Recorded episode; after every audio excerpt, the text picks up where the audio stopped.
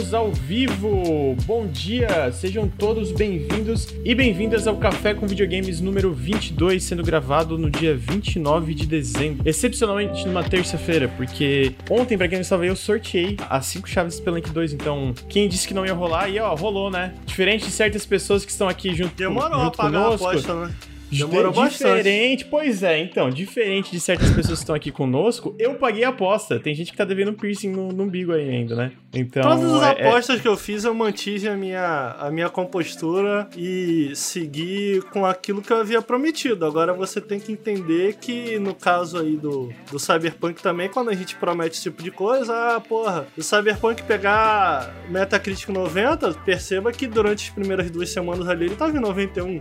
Eu sabia que vinha. Geralmente o que a gente conta, né, é a janela de lançamento. Aí depois a galera decidiu não gostar do jogo, aí o problema já não é meu.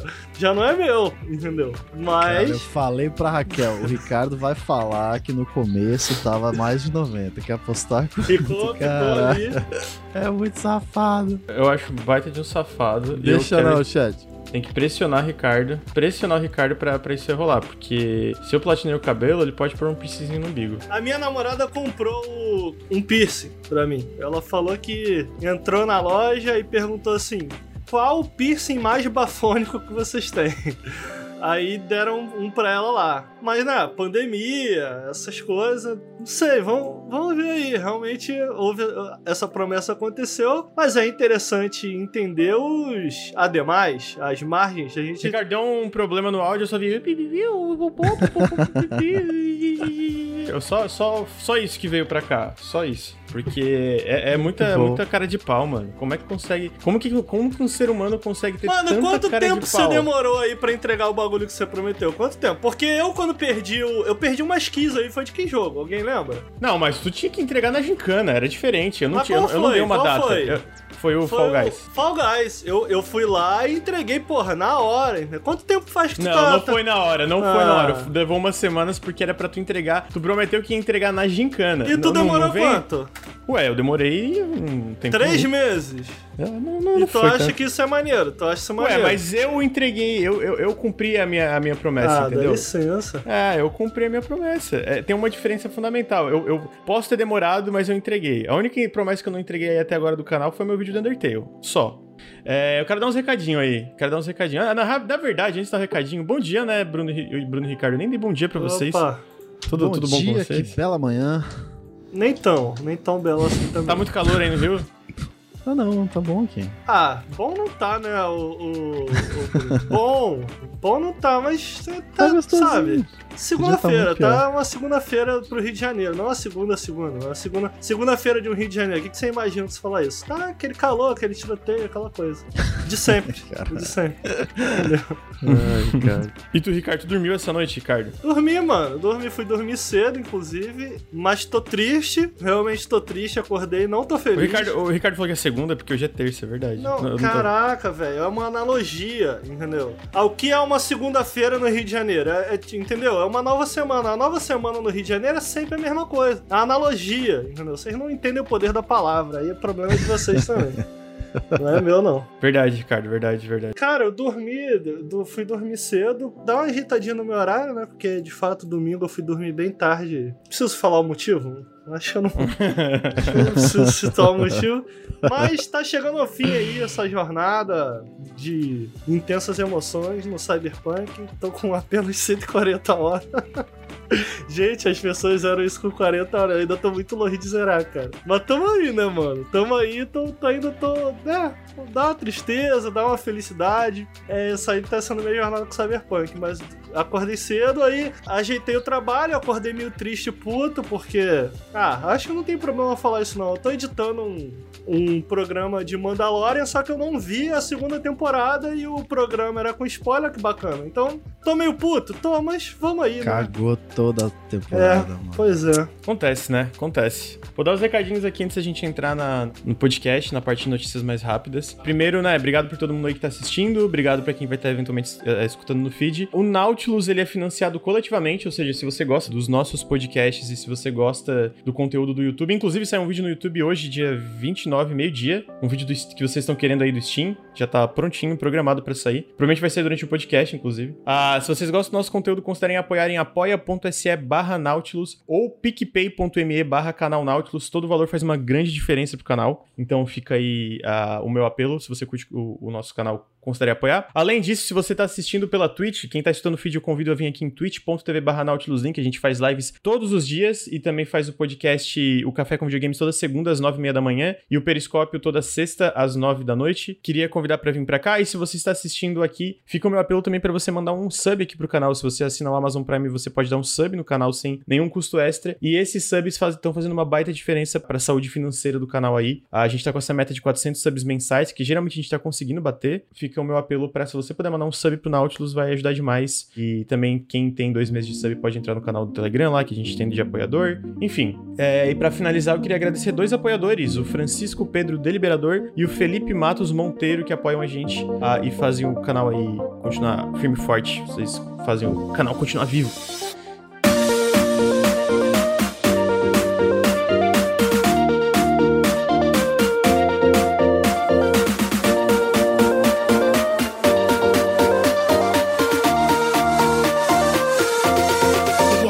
Começar, em novembro de 2020, Among Us teve mais de 500 milhões de usuários ativos, suas versões de mobile, PC e etc. Isso torna ele, o fato de ele ter em um mês mais de 500 milhões de usuários ativos, no jogo mais popular da história dos videogames. O que, que vocês acham disso? Que isso? Como assim? Por quê? E nenhum jogo bateu, chegou a esse número na história dos videogames. De ter usuários únicos ativos durante um mês. Não teve nenhum jogo que chegou a esse número na história dos Nem videogames. Nem contando o celular, Cavaleiro do Zodíaco, celularzinho? Nenhum, nada. Não é possível. Não, nada. Esse é, isso torna Among Us o jogo mais popular da história dos videogames. Cavaleiro do Zodíaco, cara. Porra, porque esses jogos tem muita gente jogando, Bruno. A gente acha que, que não Ricardo. tem. Que isso, Bruno? Joguinho do Cavaleiro do Zodíaco no celular? Pô, popularzão, cara. E aquele Fazendinha do Facebook? Nope. Não é possível. Eu acho que você tá errado. Só, olha só, pra deixar claro, ele não é o jogo mais rentável. Porque, tipo assim, tem muito jogo que dá muito mais dinheiro que Among Us. Porque Among Us não tem. É, da parte de microtransação e de formas de ganhar dinheiro de monetização é bem limitada, né? E a versão do celular é gratuita. Eles basicamente só ganham com as vendas do PC, né? Tem umas roupinhas é, e tal. Tem os cosméticos, né? Mas a, a, mas a, é maior pouco. parte é, bem... é com venda do PC e, Sim. tipo, nem chega nem perto desse número, mas ainda assim é um, é um valor que, pô, ajudou bastante a empresa. Pra, pra deixar claro, ele ainda é um dos jogos mais, pelo que eu entendi, ele é um jogo que foi um dos jogos mais rentáveis de 2020. Se tu vai na, no Steam, eu vou até abrir enquanto a gente conversa aqui, tem uma parte que ele fala dos melhores jogos de 2020 e, e fala dos números, né? E aí o Among Us tá lá em cima. Os, os 100 jogos com maior receita bruta. Platina, que é tipo os jogos que mais deram receita no ano, o Among Us tá entre eles. Tipo, do lado de Cyberpunk, Doom Eternal, Destiny, Dota e essas paradas. Mas o número de usuários ativos é, é o jogo, o maior jogo da história dos videogames. Nenhum jogo bateu isso. É surreal, eu acho bizarro. Loucura, isso em um mês, né? É, é, isso, no, no, é, isso que... é, não vai manter, né? Eu, eu imagino, tipo, de dezembro eu imagino que esse número vai cair. Uhum. Mas no mês de novembro, ele foi o jogo com mais usuários ativos da história dos videogames. 2020, né? Muito doido. É muito doido, gente. É um jogo feito, tipo, por três pessoas que foi lançado em 2018, cara. É muito bizarro. É muito né? fofinho eles ganhando os prêmios no Game Awards. Emocionadíssimos, cara. Muito bom. Mano, Imagina, cara, o pessoal que tá fazendo esse jogo é tipo, que bizarro! Muito mais que Pokémon GO, muito. É, é, mano, esse número é surreal, tá ligado? O que, que tu acha disso, Ricardo? Cara, eu fico feliz porque eu acho que você entende porque ele atingiu tanta gente. Quer dizer, não entende porque é um negócio bem. Foi um negócio bem improvável, mas eu entendo no sentido. Eu sinto que o design dele foi pensado para que atingisse o máximo de pessoas possíveis, né? E eu acho que aí tá o mérito, né? É um jogo que pelo menos eu não consigo enxergar funcionando fora do mundo digital. Ele funciona ali do mundo digital, mas ao mesmo tempo é uma brincadeira, saca? Que qualquer um pode brincar. E eu acho isso muito interessante. O Genova Chen, que fez o Journey, ele tem uma, uma linha de design parecida. Eu acho uma linha de design bacana, cara. Ainda que eu quero que existam os Dark Souls da vida, sacou? Que, que me desafiam, que, é, que é, é, colocam. Gamer! Colocam, é, colocam a chama mais gamer da paixão no meu coração, da paixão. eu acho muito bacana também que tem uns jogos que busquem esse estilo. Você vê, foi um jogo que, cara, era um objetivo de design, bem ou mal, por sorte ou não, você pode argumentar, alcançou. É, era um jogo que estava preparado para fazer o sucesso que fez, porque era um design aberto, aberto no sentido de qualquer um poderia chegar ali e jogar. E o que eu acho legal dessa notícia, dele ter dado tão certo, é que, cara, tomara que inspire outros jogos que vão vir ainda em designs semelhantes, sacou? De que, que se você parar pra pensar, a brincadeira do Among Us, ela não tá no jogar, eu acho ela tá nos jogadores. Não sei se vocês é concordam. parte social, assim. É, uhum. é. E eu acho isso um design muito interessante, muito inteligente também. Eu acho que merecido no final das contas, mas já deu. Também já deu também. Claramente não deu, né? Esse novembro bateu 500 milhões de pessoas. Esse não dá, nem, nem, nem dá pra falar jogo morto, porque caralho, mano, é muita gente. Bruno, e você? O que, que você acha dessa notícia? Ah, eu fico feliz por eles, sabe? Pô, é muito incrível. E que nem o Ricardo já falou, acho que ele é um jogo que ele abre muitas portas para pessoas que não têm contato com videogame, que não sabem essa linguagem do videogame que a gente tá tão acostumado. E é tão legal ver gente que, pô, você poder chamar amigos que nunca jogaram videogame com você, nunca se interessaram por videogame, pô, vamos dar uma chance para esse joguinho e se divertir a beça com os amigos. Pô, é, é incrível que com uma ideia dessas tão simples conseguiu dar certo e atingir tanta gente. É aquele negócio em relação a bolhas e tal, tipo assim, tem muito jogo aí que faz sucesso que a gente não sabe por causa de bolha, mas tem muito jogo que não faz, né, E eu, eu acho que o Among Us é um exemplo disso. Eles quase desistiram do jogo, né, os desenvolvedores. Tem matéria sobre isso, tipo, como eles estavam prestes a ir pro próximo projeto e tal, porque simplesmente não tava tendo mais rentabilidade. E no fim deu essa explosão e, mano, tá aí. Agora é um dos maiores jogos, porra, vários memes.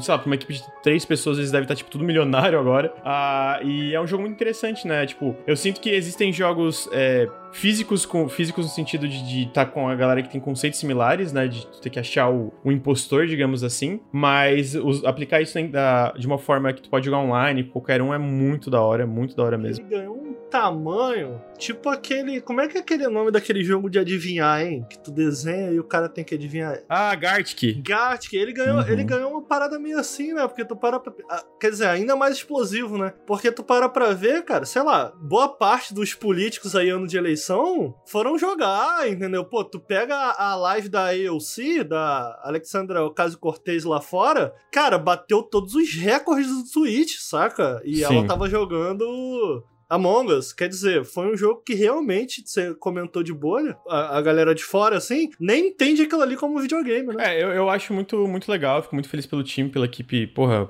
uma equipe muito pequena, sabe? O tamanho, né, a explosão que, que foi e quão longe ele tá chegando. Porque, eu queria que as pessoas jogassem é, como se fosse esse jogo Journey. Eu acho que todo ser humano deveria jogar Journey, brother. Journey é muito maneiro, cara. Eu queria que Journey explodisse, assim. É um jogo que você parar pensar é bem simples também, né? É pular e andar. E, porra, top demais. É bom, o Journey é muito foda. Uh, a próxima notícia é que saiu uma matéria recente na Variety sobre a carreira do Shinji Mikami. O Shinji Mikami, pra quem não sabe, ele foi o criador de Resident Evil, né? Ele trabalhava na Capcom, depois ele foi pra Platinum, depois dentro da, da Capcom ele fez a Clover Games, que fizeram jogos como Okami, é, Beautiful Joe, God Hand, etc. Aí ele saiu da Capcom, foi pra Platinum Games, na Platinum ele fez o Vanquish, e depois ele fundou a Tango. A Tango, pra quem não sabe, a, a, a Bethesda dona da Tango, né, a Zenimax, e eles lançaram The Evil Within 1 e 2, Uh, eu não acho, eu não gosto muito do primeiro Devil Within, mas o dois eu acho um baita jogaço. Eles estão fazendo agora o Ghostwire Tokyo. Eu acho que o primeiro jogo foi dirigido em partes por ele, o primeiro The Evil Within, mas o The Evil Within 2 e nem o Ghostwire Tokyo uh, são dirigidos pelo Mikami. O Mikami ele fica mais como um produtor, ele meio que fica ajudando os diretores, os novos diretores que ele tem lá dentro da Tango, né? Nessa matéria, ele, alguma tem algumas coisas interessantes, como o fato da Tango ter começado a desenvolver um jogo onde tu era uma barata enfrentando humanos, e aí obviamente a Bethesda falou: "Não, porra, para de fazer isso aí, tá doido, ninguém vai vai comprar essa merda.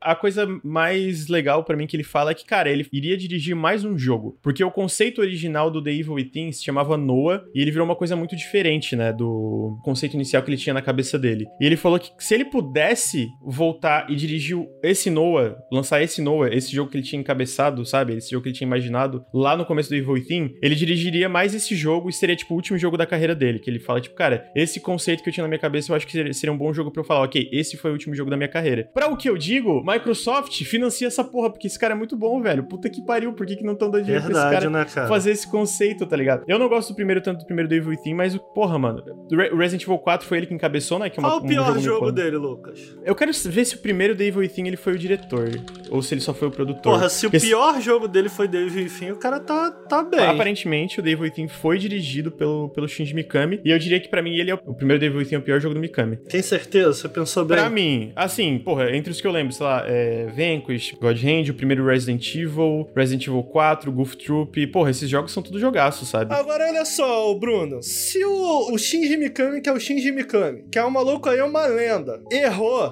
porra, CD Projekt. Ai, meu Ai, meu Deus! Muito chato, mano. Todo mundo erra, Chega. né, cara? Todo mundo erra, isso aí. Todo Tem que dar uma erra, segunda cara. chance. Pô, todo mundo, entendeu? Tem que dar uma segunda Já chance. viu, já viu a música? Todo mundo é, todo mundo erra sempre. Todo mundo sempre vai errar, porra. Entendeu? Chega, vamos Ricardo, perdoar, vamos perdoar. Chega, aí. Ricardo, chega, chega. Bruno, qual conceito você gostaria que o Shinji Mikami fizesse? Você gostaria que ele voltasse pro jogo das baratas? Pô, eu fiquei interessado aí. Pô, mano, Interessante. jogo de barata, cara. Puta que pariu. Mas esse Imagina conceito do, do Noah, ele revelou ou ele só. Não, Ah, ele só é disse que ele estranho. tinha uma ideia que era bem diferente do, do que, que virou o Devil Within. Mas isso aí de. Ah, porque esse aí vai ser o meu último jogo. A gente sabe que é tudo mentira, né? Porque esses, diretores japoneses aí, eles gostam de fazer isso. Ah, é o meu último jogo. Aí depois, pô, vamos lançar mais um. Aí fica nisso. É... Sempre vem mais um. Não reclamo, não, sabe? É, mas ele realmente, desde o Evil Within 1, ele, o 2 ele não dirigiu e o Ghostwire Tokyo também não é ele que tá dirigindo, né? O, aquele jogo em primeira pessoa da, da, da Tango que eles estão fazendo, que parece, sei lá, mano, matar demônios meio Naruto. Boa descrição. Porra, os caras fazendo jutsu, mano, no, no trailer do jogo. Pô, tá legal a ligado? beça, vai. Ah, não sei, eu não boto muita fé nesse jogo. mas eu não botava muita fé no Devil Within 2 e foi um jogo incrível, né? Então eu vou dar o benefício da dúvida. Tá aí, essa foi a outra notícia. A próxima notícia que eu trago é que a Anna Magill, ela foi uma, uma das é, lead writers no Control e no Dishonored Death of the, Death of the Outsider, além de outros jogos, mas eu, eu citei esses dois porque são jogos bem legais. Ela anunciou que vai ser a lead writer do novo Fable. Olha aí. Olha aí, quem Fable. que é mesmo? A Anna Magill, ela escreveu Control junto com Sun Lake. E Opa! também escreveu Dishonored Death of the Outsider, que é a Olha aí, expansão e standalone do. É, a, a, a, a mulher é braba, a mulher é braba. Gostei, gostei, gostei. E quem tá fazendo esse Fable aí são os caras do Forza, é isso? É, o Forza Horizon. É, Caraca. é, um- é um time novo. Ele- Eles basicamente expandiram um monte, e agora a Playground tem dois times. Um tá trabalhando no próximo Forza Horizon e um tá trabalhando no Fable. 2021 esse projeto aí não, né? Assim, ela tá entrando como lead writer. Eu chuto 2022 esse novo Fable, mano. Eu chuto 2022. Pô, quero muito ver, porque esses caras são bons pra caramba, velho. Eu não gosto de jogo de carro e eu acho maneiro o que eles fazem. E ela também foi escritora no Guild Wars 2 e outras coisas. Também ela trabalhou na Ubi Massive, que eu acho que é do The Division. Eu achei legal porque, primeiro, que eu amo Control. Eu não joguei o Dis- Dishonored Death the Outsider ainda, mas eu aposto que é incrível também. Eu gosto muito do primeiro Dishonored, eu quero jogar o 2 e a- essa expansão standalone. Estão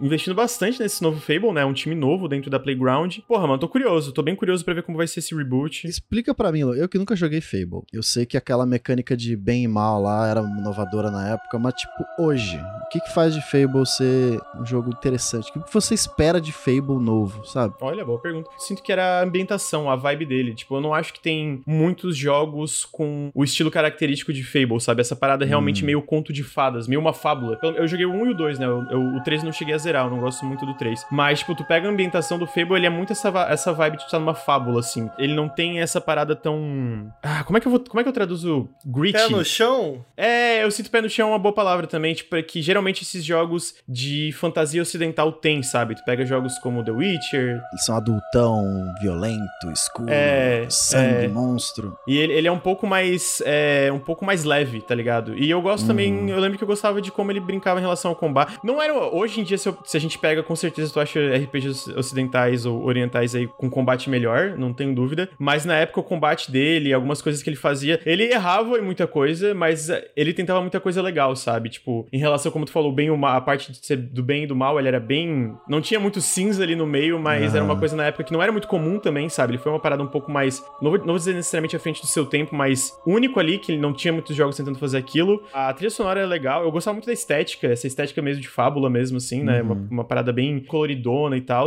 E tu pega no trailer, tem um pouco disso, tu vê, né? Tipo, tá indo a fadinha, do nada um sapo come ela. Tu vê que vai ter um pouco desse humor, né? Dessa parada mais leve. E eu tô, tô curioso. Ela fala um pouco disso quando ela, ela faz uma threadzinha, ela comenta: Ah, eu tava com medo de eu não me encaixar muito no projeto, porque os antigos sebos tinham aquela piada de peido e essas paradas. Que eu não necessariamente gostava dessas partes, mas eu acho que a parte mais leve era legal. Eu acho que dá para manter a parte mais leve sem necessariamente apelar pra uma piada de peido, assim, sabe? Uma coisa escrachada assim. Série, né? Uhum. É, então. É, falaram no chat, Fable é um pouco mais Peter Pan. Eu acho que é uma comparação que faz sentido, legal, assim. Legal, pô, é realmente diferente. Eu nunca joguei, então não fazia ideia. Eu acho que, que envelheceu é mal, cara. Eu acho que envelheceu, sinceramente, eu acho que envelheceu mal. Eu nunca gostei de Fable 2 mesmo no lançamento. Curiosamente, eu gosto um pouco mais do 3, exatamente porque o 3, ainda que ele mantém essa. Eu, eu diria que os Fable tem, existe uma certa graciosidade, né? É, e eu gosto também, acho que o, o, o, Lucas falou muito bem. Eu gosto muito do humor, quer dizer, você não tem muitos jogos desse estilo, um jogo de mundo aberto medieval, puramente fantasioso. Sim, é um jogo sobre absolutos, sobre bem e mal mesmo, mas ele tem. Tudo nele tem uma camada de humor. Eu acho que a gente não tem tantos jogos que fazem isso. Me, me vem à cabeça aqui o Lego. Os jogos de Lego são bastante. É, tem, são Sim. bem, bem. investem bastante no humor. Então acaba achando que isso por si só já dá um certo diferencial. Eu acho que o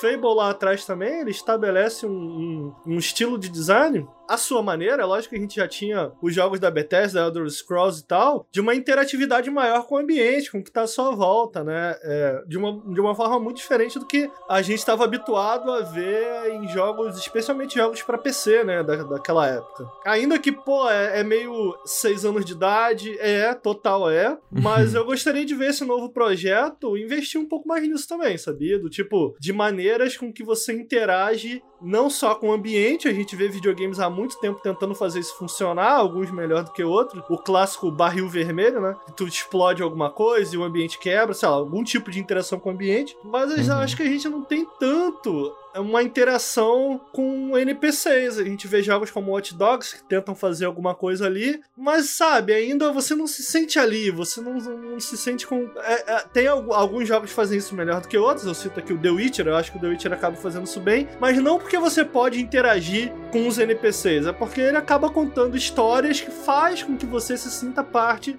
do, de certos ambientes, né? Não necessariamente uhum. É, sacou? Ah, porque dá, pô, tudo é interativo, não eu gostaria de ver o, o Fable ir nessa direção, assim. De fazer com que você possa interagir de uma maneira mais interessante com os NPCs, uhum. com os personagens. Eu acharia isso muito bacana. Vocês falaram de, tipo, é meio infantil e tal. E, pô, com uma lead writer dessa, a gente pode ver algo, pelo menos eu espero ver algo, tipo, sei lá, coisa que a Pixar faz ou que o Estúdio Ghibli faz, sabe? Que são camadas, né? É um, jogo, é, é, um filme infantil, mas se você é adulto, você consegue enxergar uma mensagem maior ali por trás. Muito bom, então, muito talvez bom. a gente possa ver algo assim, quem sabe. E o Fable, cara, eles têm os trailers do caralho. Eu acho que o Fable 2 tem um trailer de uma galinha, cara, que é engraçadíssimo. E dentro do trailer. Eu acho que eu vi. Tem uma história própria. Depois procurem esse trailer, cara. É um trailer muito bacana. Conta uma mini mini história, sacou? É engraçado, uhum. é, é fofo, mano. Mas gostei muito disso que você falou, Bruno de ir pra um caminho mais Ghibli também. Pô, realmente, cara, é uma oportunidade. Uhum. Tem um, um, dos jogos que eu tô esperando bastante pra 2021. Tá, tá indo um pouco nessa direção, mas vai ficar o segredo. Daqui a pouco a gente fala dele. tá bom. uh, mas eu tô curioso, eu tô curioso pra ver. Eu acho que eles estão dando um tempo bem. né, montaram uma equipe ali do zero faz um tempo já. Eu acho que a primeira notícia dessa nova equipe da Playground foi 2017, 2018, alguma coisa assim. Estão dando um tempo, porra, uma equipe grande. E, e, eu acho que é isso, né? É uma, é uma franquia que sempre teve potencial potencial que não foi muito bem aproveitado, porque a gente, bom, viu isso com todas as franquias da Microsoft, né, nos últimos uhum. anos. E parece que esse reboot pode ser uma coisa que de fato aproveite, que realize o potencial que existe ali, né? Tomara. É mais isso que eu quero dizer. Tomara. Você sabe que eu não sou um cara muito. É, apesar do, do recente aí Cyberpunk, eu não sou um cara que eu fico hypado com os bagulhos, não. Uhum, eu acho que uhum. esse, do, esse do Fable explica bem como, como eu fico animado com alguma coisa, com algum jogo, com qualquer coisa do tipo. Que é de tipo, não necessariamente porque mostraram um trailer explosivo, sabe? Por qualquer coisa que, que tenha aparecido, mas sim por, pô, cara, é uma equipe que já fez isso e eu acho isso muito bacana e, porra, vejo um grande potencial. Aí eu me animo, sacou? Eu, foi, foi 100% o caso do Cyberpunk. Porra, é uma equipe que, cara, já tem The Witcher 3, porra, trabalhando num, num mundo que eu joguei quando eu era mais novo, então por isso eu fiquei muito animado. Eu não sou muito de hypar. Onde eu tô querendo chegar é tipo, pô, tá animado, cara. Esse jogo foi Uhum. bem lembrado aí, bastante animado. Tô bem curioso. É, eu falaram em 2021. Esse jogo não tá confirmado pra 2021. Ah, isso é uma parte da notícia- da- das notícias rápidas, né? Eu, eu, Aham. eu chutaria que é só 2022 mesmo, mas eu, eu consigo apostar que a gente. Não apostar, não, uh -uh, sem aposta. Eu consigo imaginar a gente vendo a primeira gameplay dele, né, em, em 2021, né? E vai estar no Game Pass do lançamento. Sempre bom lembrar que esses jogos vão estar tudo no Game Pass do lançamento, né? Porque são publicados pela Microsoft.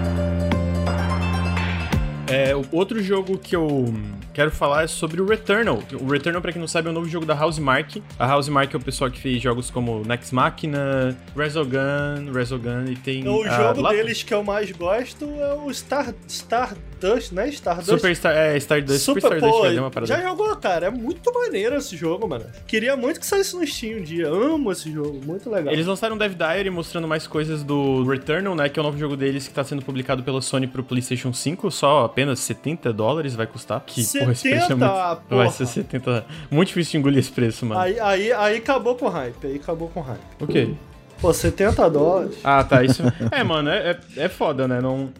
Os jogos aí da próxima geração são tudo caro pra caralho. Mas, dito isso, mano, eu tô achando esse jogo muito incrível. Sério, eu tô achando ele muito legal. Basicamente, ele é um jogo de terceira pessoa, o gênero que o chat gosta muito, ele é um roguelike também. É, tu controla essa mulher, essa astronauta que cai num planeta misterioso e tá presa nele e ela tem que sair. Nesse Dev Diary, basicamente, foi tipo um jogo que a Housemark chegou, ah, ok, vocês podem fazer um jogo, o jogo que vocês quiserem, sem se preocupar com, com nada, tipo, ah, dinheiro, orçamento e tal, a gente vai dar, faz o jogo que vocês quiserem aí. E aí é esse jogo sci-fi, dark sci-fi que eles falam, Viagem do Tempo, né, que é basicamente ela, quando ela morre, ela volta num planeta que tá diferente, e tem essa, essa parada de terror psicológico. E tem outra parada que eu gosto muito da Housemark, que especialmente no Next Machina é muito presente pra mim, que é a parte do... essa parada arcade, né? Tipo, a, a- a parte do gameplay tu vê que ela é, é rápida. A, a protagonista pula, ela tem um monte de habilidade, as armas são bem diferenciadas. Eu vi esse Dev Diary e eu fiquei... A gente pode até entrar agora no bloco principal em relação às expectativas pra 2021, fazer um, um, um gancho. Cara, eu tô esperando muito esse jogo, mano. Eu tô esperando muito esse jogo, porque eu... Esse, especialmente esse segundo Dev Diary, eles mostrando o jogo em relação ao design dos inimigos, a, a, variedade que parece ter dos inimigos e como eles estão usando até a parada de roguelike de tu voltar. Que, né, não é, não é grande inovador, mas um jogo assim de terceira pessoa de ação. Porra, mano, tô dentro. Eu só não tô dentro do preço, né, mas. É, foda. O jogo em si parece muito legal, velho. Porra. Eles são mestre em arcade, né, cara? Todos os jogos que eles fazem são sempre muito sólidos, se essa palavra diz alguma coisa, mas são sempre bem estruturadinhos nessa ideia de arcade, de repetição. E é tudo tão bem. É tão redondinho, cara, que, pô, é é um loop muito gostoso de você ficar jogando. Eu lembro do Resogun quando saiu, no, saiu junto com o Play 4 na época. E, tipo, foi o jogo que eu mais joguei no lançamento que eles deram na Plus, né? E eu ficava, caraca, eu não consigo parar de jogar isso, é muito bom. Uhum. E ver essa ideia meio que se expandindo num, num jogo em terceira pessoa maior, assim, né? Meio que você consegue ver que ele é- parece ter um orçamento maior, então. Eles falam, é o jogo mais ambicioso deles. É, fica- pois eu é, sinto que eu fica claro pela que- parte visual toda. Isso, é, eu quero ver como que traduz essa, essa ideia mais arcade deles pra um jogo assim. Eu tô bem curioso pra ele. Eu tô achando que vai dar ruim. Eu, eu acho que esse jogo aí. Pô, tu acha pelo gameplay que vai dar ruim, mas peraí, tu diz pelo preço ou tu diz que ele não parece bom? Porque eu sinceramente Não, tô achando ele muito irado. É é uma parada que eu quero jogar pelo histórico do estúdio, mas o que eu tô vendo é, são eles tentando buscar uma. Provavelmente porque não me parece ser o caso, os outros jogos não foram um sucesso financeiro, são eles tentando buscar uma nova identidade pro estúdio sem abandonar completamente a, a identidade que eles tinham antes. E me parece ser um jogo preso no meio, sacou? Eu não acho. Eu, eu- É, eu- é, lo- é lógico, tudo que a gente falar aqui é, né? É, é, é especulação, sim. É. Geralmente eu sinto que esses jogos de terceira pessoa, especialmente os publicados pela Sony, eles têm essa pegada mais cinematográfica, né? Então tu pega um jogo como Horizon, Ghost of Tsushima, The Last of Us, é, eu sinto que tem essa personagem tem esse peso e tem essas animações mais, cara, tipo, mais, um pouquinho mais centrado no realismo, mesmo algo como Horizon que tu enfrenta dinossauros gigantes, né? E eu sinto que nesse caso do Returnal, tu vê o per- a personagem dando uns pulos absurdos e, e voando. E, e talvez até um pouco, não sei se a palavra é truncada a animação, mas tem essas transições mais diretas, de ela simplesmente virar e meter tiro e não ter Uhum. aquela fluidez que geralmente os jogos da Sony são conhecidos por terem, esses jogos cinematográficos, sabe? Só que eu, eu, eu, sinto que isso não necessariamente é um problema, eu sinto que isso faz ele se diferenciar um pouco, sabe? E a, a forma como eles estão usando o sistema de roguelike, tipo, de tu liberar vários itens e ter essa parada, e até a ambientação em si, né? Eu sinto que não, não vai se comparar com certos jogos cinematográficos, porque a Housemark é um estúdio menor, mas dito isso, esse último Dev Direct que eles mostram e vão falando e vão mostrando, especialmente combate, eu fiquei, porra, mano, isso aqui tá muito irado. Eu acho que dos jogos pra 2021 anunciados pro PlayStation 5 da Sony é o que eu tô mais ansioso. Eu quero mais hum. ele do que Horizon 2, por exemplo, sabe? Pessoalmente falando assim. É, são, são jogos muito sobre sistemas e controle, né? Então é meio difícil de você mostrar isso sem te colocar no controle. Talvez quando você pegar o controle na mão você entenda mais o que significa esse jogo do que só vendo. Ele parece meio cru ali, as animações são realmente bem duras, mas. Eu não acho nem eu não sei, cara. Parece. O que eu digo quando tá dividido, quando eu vejo uma cutscene desse jogo, tipo, aquilo ali me interessa. Eu gosto do clima, eu gosto do visual, eu gosto da personagem, eu gosto do que eles estão fazendo. Sacanagem aquela porta de PT lá que eles botaram. Pô, parece muito bacana, cara. Mas quando eu vejo esse jogo em movimento, me parecem coisas bastante distantes entre uma e outra. Daquilo que eu vi em cutscene, sabe? Em clima. Que é mais sério, assim. Em, sabe? Uhum. E, é, e, é, isso que eu quero dizer quando eu digo parece um jogo preso entre duas Entendi. identidades. Entendeu? Uhum. E, pô, pra gente, né, pra gente conseguir enxergar isso enquanto só vendo trailer, significa que eles têm um desafio na mão. Eu não tô dizendo que não vai funcionar. Significa que, cara, eles têm um desafio na mão. Eu acho que tem um outro problema, Olo, que me coloca com o pé atrás que é eu não consigo me recordar de um exemplo de um jogo AAA que se deu bem com elementos de roguelike. Não consigo me lembrar. Que, porra, foi maneiro, foi bom. Sabe que, o, o que eu acho aqui nesse caso é que, não que esse jogo não, se, não tenha um investimento grande, mas eu sinto que o, o, a price tag ali de 70 dólares é meio Porra, isso é. É foda. Afasta, cara. Mas eu sinto que, tipo assim, a Sony tá querendo vender o PlayStation 5, tá querendo vender os exclusivos. E eu sinto que se ela, por exemplo, pega esse jogo e vende por, sei lá, 40 dólares, vamos, vamos dar um valor aqui, chutar um valor mais alto, fica aquela parada de, ah, não é AAA, né? E a gente sabe que esse lance de AAA ali no consenso público importa, né? Porque eu acho que a, o, o conceito do roguelike tá bem amarrado na narrativa e no, nos sistemas que eles estão falando. Pelo menos no, no, papel, né? Não sei jogando. Pelo que eles falam de, ah, ela tá presa nesse ciclo, ela tem que sair desse planeta e é, é, é, esse planeta tá. Ela começa a usar. pegar coisas desse planeta, só que ela começa, sei lá, a perder. Não sei se é necessariamente a sanidade, mas é, tem um, um, tempo ali que ela, a cada ciclo, vai ficando pior isso e ela tem que eventualmente conseguir sair, quebrar esse, esse, esse ciclo, né? Eu acho que é bem encaixado. E aí eu entro no negócio, tipo, como ele, ele parece estar valorizando essa parada arcade, eu consigo ver o roguelike funcionando, né? Porque eu, eu concordo, não consigo pensar nenhum AAA agora que o roguelike que eles aplicaram, o sistema roguelike funcionou. Agora, eu também sinto que esse jogo não é necessariamente o que a gente pensa de um AAA, eu nem sei se eles seriam um AAA. É, é, é, é meio injusto falar isso, mas porque, né, AAA... É, mas pensa... ele se coloca como, né? Não adianta, ah, não sou AAA, você tem um jogo a 70 dólares, quer dizer, ele tá... É. Com quem ele tá competindo, sacou? Quem, quem tá, né? Isso eu concordo então... 100%. Eu só não sei se, tipo, a parte do roguelike vai ser necessariamente influenciado por esse tipo de design mais, sei lá, espalhafatoso, entendeu? Ah, isso que eu tô na dúvida, mas realmente, esse preço, cara, não dá, mano. 70 dólares não dá pra engolir. Puta que pariu, cara cara. É, complicadíssimo, cara. Acho que no final das contas, o que eu fico triste dessa história de verdade é desde que eles lançaram aquele manifesto lá falando que Arcade's Dead, né? É, é muito triste. Do tipo, caralho, caralho, capitalismo. Mais uma coisa que vocês estragam. Sabe? Tipo, é triste, porque, cara, era o que os caras sabiam fazer, era a identidade deles. E, cara, mano, eles fizeram jogos muito legais, alguns dos meus jogos favoritos, assim, sacou? Então, é, a verdade, a verdade é que eu acho ah, isso por si só triste. É, eu espero que eles consigam achar esse meio termo, de eles quererem, quererem contar uma história mais séria, mas não necessariamente, não necessariamente abandonar as raízes ali de, de, de, arcade. Eu espero que funcione, mano. Mas eu confesso que o que eu vi eu gostei, eu tô, tô na expectativa, quero jogar, provavelmente vou fazer uma livezinha aí quando sair o jogo. Sony manda o jogo pra gente, por favor, porque 70 dólares eu vou vender o Nautilus pra comprar. Brabo, né, mano? Brabo. Quanto dá em real isso? Uns 300 reais, né, mano, ah, hoje em dia? Muito dinheiro, mano. Caralho. Tá, tá esse preço na PSN, os jogos? Tá 300, 350 né, reais? 300, Porra, aí não 300 não, ou 350. Cancela o videogame, mano. Aí a versão especial pode chegar Caralho, até Caralho, não dá uhum. não, mano. DLC, Season Pass. E aí, pra deixar claro, nenhum jogo vale isso. Não tem Horizon que vale isso, não tem God of War que vale isso. É, Nenhum é, jogo é. vale 350 reais, mano. Absurdo, absurdo. Acabou o videogame. Acabou o podcast.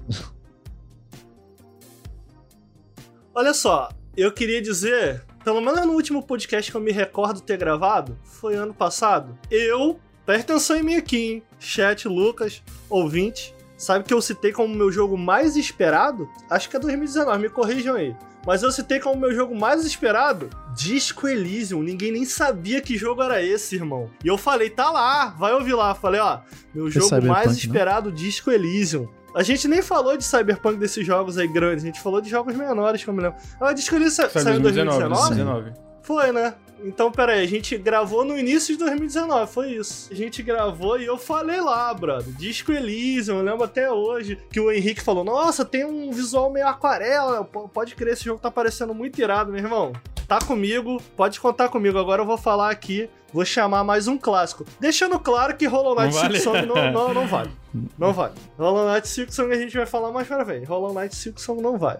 Tem um que eu tô muito ansioso, Lucas. Manda. Que eu acho que vai dar bom. Que eu acho que vocês estão ansiosos também. Na verdade, tem mais de um. Tem dois aí. Tem uma, uma divisão. Mas eu vou citar esse. Porque o outro é meio AAA e aí não vale. Eu tô querendo citar um indie maneiro. Ah, que é o Sable. Esse realmente Mas tá é fácil, né? Pô, o visual desse jogo é muito da hora, mano. Eu lembro que na época eu li uma matéria sobre ele que ele, é, a, a, o desenvolvedor fala, cara, a ideia é meio essa Come of Age, né? Tipo, não sei se é essa ou esse personagem que tá tentando se descobrir, descobrir o papel dele ali na, na dele ou dela na, no mundo ali do jogo. E aí eles falam sobre como a ideia é meio que essa parada ser meio descoberta através de micro histórias que tu vai ter explorando o mundo. Tipo, tu chega numa vila, tu chega num templo, aí tu vai descobrindo uma coisinha aqui. Não é, a ideia não é ser essa parada de escopo enorme, sabe? Não é tipo, ah, eu sou essa personagem querendo salvar o mundo. Não, mano, tu tá numa parada de descobrimento próprio. E aí, nesse descobrimento próprio, tu vai descobrir micro histórias e, entender um pouco mais de si, entender um pouco mais da cultura desse mundo, entender um pouco mais da cultura do teu povo. E eu achei isso muito irado. Eles citam diretamente um jogo que eu adoro, que faz muito bem esse lance de micro histórias. Eles citam Sunless Seas e Sunless Skies como inspiração. Da parte de, de contar essas pequenas histórias no mundo e tu ir juntando os pedaços e tal. Eu acho que esse jogo Sunless Sea faz isso muito bem. O Skies também eu quero é, chegar. Nenhum dos dois jogos eu cheguei a zerar, porque eles são bem difíceis, eu não consegui chegar no final. Mas eu joguei tipo 40 horas do, do, do Sunless joguei bastante do Sunless Skies em Early Access. Aí, para além disso, tu pega essa estética, né, mano, do que é na, na, vibe do Moebius, o estilo de animação. Cara, é muito legal. Esse jogo é muito, muito. Parece que vai ser muito da hora. Muito legal que o, um dos criadores ele é formado em arquitetura, né? Então, um dos grandes interesses dele em construir esse mundo de Sable passava por isso também. É, e ele cita muito. Eu, eu acho essa vibe Moebius muito maneiro. para quem não conhece, bota aí no Google. É um artista que faz umas ilustrações muito legais. Eu gosto muito dessa vibe e eu sinto um pouco de vibe de Ghibli também. Numa entrevista pro Rock Paper Shotgun, eles falaram que um dos objetivos do jogo é capturar uhum, o espírito uhum. da descoberta, né? Tanto do personagem quanto do jogo em si. Então, tipo, pô, cara, eu realmente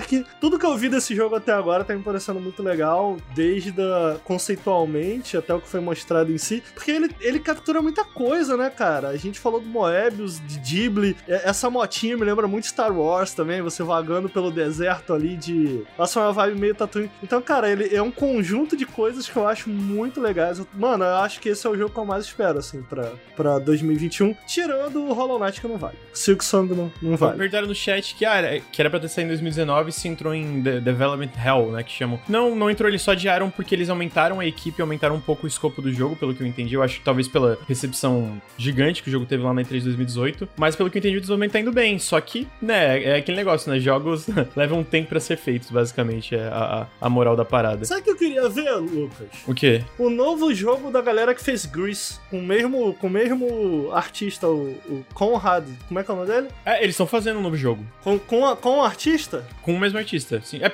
é porque o artista é o fundador do estúdio, né? O artista. Ah, ele é o fundador. É Conrad Rosset, né? Eu sigo ele, ele é no, no, no, Instagram e no Twitter. Mano, as artes deles são muito delicadas, né? As artes dele é muito bonita, muito bacana mesmo. Que tomara que venha aí, mano, um jogo novo deles. Queria muito ver. Perguntaram se sai no Game Pass e se não sai no Game Pass lançamento. Pelo menos só se mudar alguma coisa, mas pelo que eu entendi não sai não. Perguntaram o que é Development Hell, que eu citei aqui rapidamente. É basicamente quando um jogo tá sendo desenvolvido e aí começa a ter problema atrás de problema de desenvolvimento, aí adiam. Adiam não necessariamente por questão de polir, e sim porque o jogo simplesmente não tá meio que dando certo o desenvolvimento, né? Um exemplo recente aí que tava em Development Hell é o próprio Cyberpunk 2077, né? É, é importante falar que não é só dificuldade na hora de desenvolver o jogo, mas também na hora de desenvolver o conceito do jogo. É, o jogo Às conceito. vezes os conceitos, a- a- o que você imaginou pro jogo, elas não estão se ligando. E eu quero muito falar disso no Cyberpunk. A gente tem jeito. Porque depois de 140 horas eu consigo. Não quero falar de Cyberpunk, não. Vamos seguir aí o podcast. Ah, vamos seguir. Bruno, não tem alguma coisa que quer falar do Sable? Ah, é o meu jogo mais esperado, disparado. Olha aí. assim. olha Até aí. mais que Silk Song, tranquilo, então... É mesmo, Bruno? Sim, muito mais Silk Song. Eu só tô... Pô, mas é o primeiro jogo desse estúdio. Não dá pra botar acima de Silks. É, ah, mas que... Sabe, Hollow Knight... Ah, lá vem o Bruno. lá Hollow vem o Bruno. Knight- Ah, mas Knight precisa é de bom, continuação. mano, não precisa de precisa de continuação, continuação. não. Sabia, Para, mano. para, para, para, para. mano. Mano, vocês o que lembram? Eu é? lembro de um- Sabe o que, é? É que eu sei o que esperar de Silk Song, eu sei que vai ser um jogo bom. Sable eu não sei, então essa expectativa É de você... Ok. Sabe, ok. a curiosidade ok. de você sabe, pegar na mão e Você entender quer o ser que, que é enganado. isso. É isso, eu quero ser enganado. É isso, é isso. O Então, hype é isso, o hype é, é, ser pô, eu enganado tô aqui mesmo. pra isso, eu tô muito mais pra, expectativa de joguinho do que pra jogar joguinho. da CD Pros, foi pegando o pé dos caras. Entendeu? Entendi. Te enganaram, te, te enganaram. Ah, Enganaram direitinho. Ô, Bruno, Ah. eu tava vendo de novo os trailers de, de, de Cyberpunk e o cara que editou esses trailers, eu quero aprender a editar com É ele. O cara é brabo. bom, velho. O cara é bom, mano. Caralho. Vamos lá, segue o podcast. Eu não quero falar de Cyberpunk, não. Mas o cara, o cara, alguém precisa dar um, um dinheiro a mais nesse cara, porque ele, a culpa é dele. Tudo o cara culpa é dele. bom, mano. O culpa cara dele. edita A culpa é muito, dele. velho. Porra. A culpa do editor, é isso.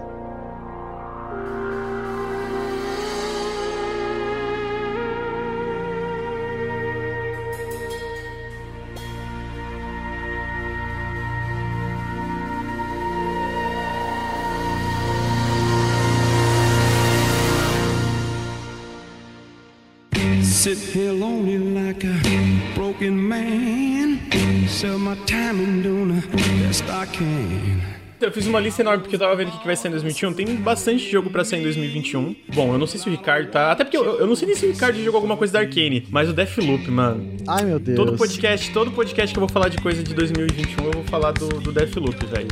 Porque esse jogo, velho, puta que pariu, esse jogo vai ser bom Vai ser uma demais. merda, gente. vai ser uma merda. É Vai ser uma merda cala a boca, mano. Vai ser melhor que o Cyberpunk, ô seu otário. Vai nada, que não é vai muito difícil, É, né? não é muito difícil.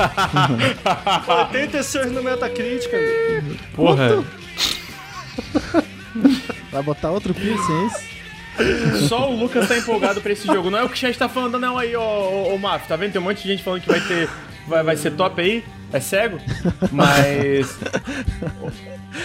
O Bruno, gente, eu vou contar uma coisa pra vocês. Ih, lá vem. O Bruno, eu vou, eu vou dar exposed aqui. O Bruno gostou tanto do Dishonored 2 que quando ele zerou o jogo, ele começou a escrever um ensaio do jogo. Não saiu, Não mas saiu. Não saiu, é, saiu. Mas é porque a culpa é da Gaveta Filmes aí, que a gente Isso é trabalhar. verdade, a culpa é do Gaveta. Culpa do capitalismo. E eu, eu gostei tanto do Prey que eu acho que devia sair ainda. Não tem nada a ver, mas é da Arkane. Então, tipo, eu queria ver um ensaio do Bruno sobre Arkane. E esse Deathloop, cara, o, o- eu gosto muito da Arkane, mas eu sempre sou- eu, eu sinto que uma das paradas que sempre foi um. Não é problema, mas era uma coisa que era meio limitante, talvez. Tipo, tu pega o primeiro, o primeiro Dishonored e eu, e eu acho que eu já falei sobre isso, o Bruno disse que melhorou no segundo. É que a parte do combate, ela tinha as opções, era legal, só que tu não podia sair matando todo mundo porque dava o final ruim, entendeu? Tipo. Caralho, brother, mas qual o problema do gamer em pegar o final ruim? Faz o que você quiser. Ah, Depois, se você pois quiser é. jogar diferente, joga. Não, não, não, mas o, o lance pra mim é que o jogo claramente te punia se tu usasse as melhores habilidades de uma forma mais criativa, mais, mais agressiva, etc. E o jogo te dava esse leque de ferramentas e falava, cara, ok, mas se tu usar essas ferramentas da forma mais legal que tu pode usar elas, tu vai ser punido. Tu não vai, tu vai, tu vai receber o final que não é canon, tu vai, entendeu? Coisa assim. Entendi. O Prey tem um pouco disso também, ele também tem coisas assim. Só que eu sinto que o, o Prey tem um combate que não é tão legal quanto o Dishonored também, eu- mas apesar de. O combate Tem uma parte é de exploração. A pior parte do jogo, disparado. Cara, eu não- eu não Lucas só acho, eu não um concordo. assassino em paz. Ele Eu, só não, quer, eu só quero, ele só então, quer eu vou matar chegar lá. todo mundo na Eu vou chegar lá. paz, pô, eu, eu vou chegar ele. lá. Eu vou chegar Ele quer lá. matar todo mundo e ser bonzinho, Tu vai deixar eu falar ou não vai deixar eu falar, ô seu arrombado? Quando tu tá falando de, de Cyberpunk, tu fica aí falando um monte de bosta que ninguém quer ouvir, então fica na tua Dá aí. nem pra pular de janela É. em Cyberpunk quer falar de jogo. Eu, eu não concordo muito contigo, Bruno, eu já acho que o combate do primeiro Dishonored é muito da hora. Sério? Você gosta? É, eu, eu acho que sim, eu acho que se tu... O problema é que se tu usa ele, tu se fode, né? Tu pega o final zoadaço, assim, etc. E, e no Deathloop, eles basicamente falaram, cara, caguei. Tu tá nesse loop, tu tem que basicamente... ah, tem oi- oito alvos que tu tem que matar numa ilha que tá num loop temporal, numa festa eterna. E, cara, não tem punição nenhuma por tu usar todas as ferramentas que tu tem em tua mão, sabe? Tipo, que tem isso tanto no Prey como no Dishonored. Tu usa ferramentas, tu tem punição em relação ao final, em relação a certas outras coisas que são trancadas, né? que isso é legal. É, é, eu acho que faz parte do simulador, imersivo as suas decisões terem peso. Mas eu sinto que na parte de combate isso às vezes me incomodava de eu não poder experimentar, sabe? Falar, ah, mano, não, se tu fizer isso, tu vai pra essa direção na história, etc. O Deathloop é, mano, vai na fé, mata todo mundo aí, faz a tua, faz a tua festa aí. Pra além disso, eles botaram uma parada que vai ter uma IA te seguindo, né? Tem uma assassina te seguindo o tempo todo. E essa assassina pode ser um jogador. Eu não sei como isso vai funcionar na prática, mas no papel eu achei muito legal, cara. Uhum. Porra, eu achei muito Já legal. Já assistiu The Boys, Lucas? Não, ainda não. Eu, na verdade, eu assisti os três primeiros episódios. É que o The Boss tem isso aí, né? O cara que quer matar todo mundo e ser visto como herói, de repente é interessante você assistir pra. É, é cara, é, é, né? É, é, exatamente a mesma coisa, né, Ricardo? Caralho. Puta que Tirou da onde isso, cara? E a Arcane, mano, porra, eu, eu sinceramente, para mim, assim, do, que eu, do Prey, do primeiro Dishonored e tal, eu quero jogar o segundo ainda, eles são um dos melhores estúdios que tem hoje, atualmente, no, no, nos jogos, assim. Eles fazem jogos uhum, incríveis. Uhum. E tudo que eu vi desse Deathloop é tipo, cara, vai ser mais um jogo incrível e eu quero muito, mano. Um dos meus jogos mais esperados de 2021. Eu acho que vai ser muito do caralho. O que, que tu acha, Bruno? Porque o Ricardo só vai falar merda. A gente vê muito no trailer tirinho, popopô, piu, piu, piu. Mas a gente sabe, pelo histórico da Arkane, que não é isso. Você tem um leque enorme de opções de como você resolve cada encontro. E, tipo, você meio que adiciona esses boss que são oito boss ali ao redor, que você pode enfrentar do jeito que você quiser, partindo da, da, da, posição que você bem entender e que você conhecer nesse mapa. Só essa, essa ideia de, de você ter esses alvos nesse mapa grande, né? E, e, o leque de opções que a gente sabe que a Arkane coloca para esse tipo de jogo, você já consegue mais ou menos estruturar qual que é a ideia da, da parada. E, pô, isso é incrível. E ainda mais tendo um multiplayer assimétrico, sei lá como é Assimétrico não, é aleatório ali. Alguém pode simplesmente aparecer do teu jogo e, e te incomodar. Adiciona uma camada ainda maior de, pô, eu tenho que resolver esse problema agora, entendeu? Surgiu um problema Sim. novo enquanto eu tava planejando todo o meu encontro com esse personagem. E eu tenho que resolver isso enquanto eu resolvo aquele outro problema que eu tinha criado criado antes, sabe? Essa, essa é, emergente é isso, né? Você tem que resolver problemas on the go ali, on the fly, do jeito mais criativo possível e a Arkane é mestre em te dar as ferramentas para isso. Eu tô muito, eu tô, tô muito empolgado pra esse jogo. Perguntaram no chat, mas qual a graça de ser assassino sem freio e não ter consequências? É porque não quer dizer que não tem consequências narrativas de tu matar alguém que o jogo não vai apresentar desafio e diversas opções para tu resolver os problemas que vai ter no teu caminho, né? Tipo, não existe só uma rota. Uhum. Tipo, não existe só uma rota para tu matar esses oito alvos, né? Uma ilha e tu vai descobrir várias coisas de como chegar e, e fazer, e, enfim. Por exemplo, aqui nesse trailer que tá passando, eles mostram o, jogador indo, matando um cara e depois indo pra uma festa e, tipo, meio que não dá tempo de ele matar os dois. Só que se ele vai numa parte antes e sabota uma máquina, esse alvo que estaria num lugar vai estar tá na festa com outro alvo, os dois vão estar tá juntos, sabe? Então, tipo assim, tu vai aprendendo sobre essa ilha, vai ficando cada vez melhor no loop e eventualmente tu quebra esse loop, né? Não precisa ter necessariamente uma consequência narrativa para tu ser um assassino, se a moral do jogo é tu ser um assassino para quebrar um loop, sabe? No caso do Dishonored, no caso do Dishonored tem um conceito por trás de tu ter consequências de tu matar a rapaziada, eu acho legal pra caralho também. Não, eu não acho que isso é necessariamente um problema do Dishonored, eu só acho legal que eles estão fazendo uma coisa agora que tu vai poder experimentar as diversas mecânicas que eles implementam em um jogo, todas essas possibilidades, sem necessariamente se preocupar de pegar um, um final pior, sem tá entendeu? Tá preso, Ou de pegar né? um final ruim. É, uhum. que eu, eu, eu, acho que no primeiro, no segundo Dishonored eu não sei. No primeiro Dishonored é zoado, o, como eles aplicam. É tipo assim, tu, tu, o teu final é muito zoado se tu, tipo, se tu mata alguém às vezes assim. E eu sinto que às vezes é, é, é, meio até chato às vezes tu ficar só no stealth super cuidadoso no primeiro Dishonored, né? Então por isso que eu falo isso. O senhor Twitch trouxe uma informação bacana aqui, o Lucas, aqui no chat. Ele falou, lembrando que a Arkane tem dois estúdios, um em Lyon e outro em Austin. Esse é da Arkane Lyon. O outro estúdio que fez Prey está fazendo algo que ninguém sabe. Estão fazendo o jogo. O Lyon é o do Dishonored, né? No caso, esse é o estúdio que fez Dishonored. O da Arkane Austin ninguém sabe mesmo. Tô bem curioso também. Sempre que eu falo de Prey, eu elogio pra caralho. Eu acho que é um dos jogos mais subapreciados da geração, assim. Eu acho muito do caralho Prey. Você perguntou no início, não sabia se eu tinha jogado algum jogo. A verdade é que não, eu nunca joguei. Tipo, é porque eu já joguei um pouco de Dishonored. Joguei o iníciozinho. Tava gostando bastante, mas por alguma razão parei. Mas são jogos que eles têm todos os elementos que eu gosto em um jogo e eles parecem tão bons, tão bons, que eu fico assim, não, mano, eu vou jogar esses jogos quando eu tiver um tempo para apreciá-los da maneira que eles devem uhum. ser apreciados. É. E eu nunca parei para jogar, porque esse tempo não chega, tá ligado? é necessário. A melhor coisa que eu fiz foi apagar do mundo e e me perder Aham. em Dishonored. Eu fiquei 35 horas, acho que o jogo tem O 12, Prey sabe? também parece muito bom. O Prey também aham. parece ser muito bom. Eu tenho, eu tenho curiosidade. Um dia eu vou fazer isso. Mas eu quero começar lá no Dishonored 1, cara. Eu queria, eu queria ir lá no Dishonored 1, fazer o Dishonored 1. Apesar de que eu tenho. Eu tô muito ansioso pra jogar o 2 há muito tempo. Porque, cara, o 2 parece ser muito lindo e muito foda. É Muito muito, foda. Puta que... Ô, na moral, a direção de arte dos jogos da Arkane é muito foda, É cara. foda, Puta cara, porque aí o que me impede, tá ligado? Tipo, eu tô com muita vontade de jogar, mas eu fico, porra, cara, não quero deixar passar um, não. Era sobre isso o Ah, vídeo que eu tava escrevendo. Ah, enfim. E aí, não... mas enfim, eu tenho que, tenho que parar, realmente tenho que parar pra jogar, porque esses jogos parecem muito bons. Agora, dito isso, cara, de todos os jogos da percepção de fora que eu tenho, né? Porque eu não joguei, só olhando, o Deathloop me parece ser o menos interessante. Tipo, o que eu menos falo, hum, é, Eu, eu consigo entender, mas ao mesmo tempo, aí é por causa mais do meu. da- de como eu gosto dos jogos do estúdio. É tipo assim, talvez eu, eu olhe essa ambientação e fique, ah, realmente a ambientação pra mim não chama atenção que nem a do Prey e do Dishonored. Mas é Arcane, tá ligado? Então, tipo, eu tô. Caralho, caguei, eu só quero esse jogo muito, assim, porque Uhum. eu é, um, é um estúdio que eu realmente boto muita fé. É um estúdio que eu boto muita fé. E eu acho muito difícil jogar e, tipo, talvez eu pense, ah, não é tão bom quanto o Prey, porra, mas eu acho o Prey um dos melhores jogos da geração, sabe? Se não for tão bom quanto o Prey, tudo bem. bom Não, já. é, não, não- é, não dá pra fazer sempre um dos melhores jogos da geração, assim, digamos. É, mas eu acho que é isso, né? É, dif- é um pouco difícil você visualizar sem ter jogado os outros jogos, porque ele carrega muito da identidade dos outros jogos. E entrando aqui, eu vou trazer outro jogo que eu sei que o Bruno também tá hypado, e, e deixar o Ricardo aí no cantinho, tipo, sabe, isolado da sala de aula, assim. A gente tá falando da Arcane, de Immersive Simulator 2021 também tem o World We- Weird West, né? Pra quem não sabe, o Weird West é um jogo... O Rafael Colantônio, que foi o cofundador da Arcane e o diretor criativo do Prey, ele saiu da Arcane.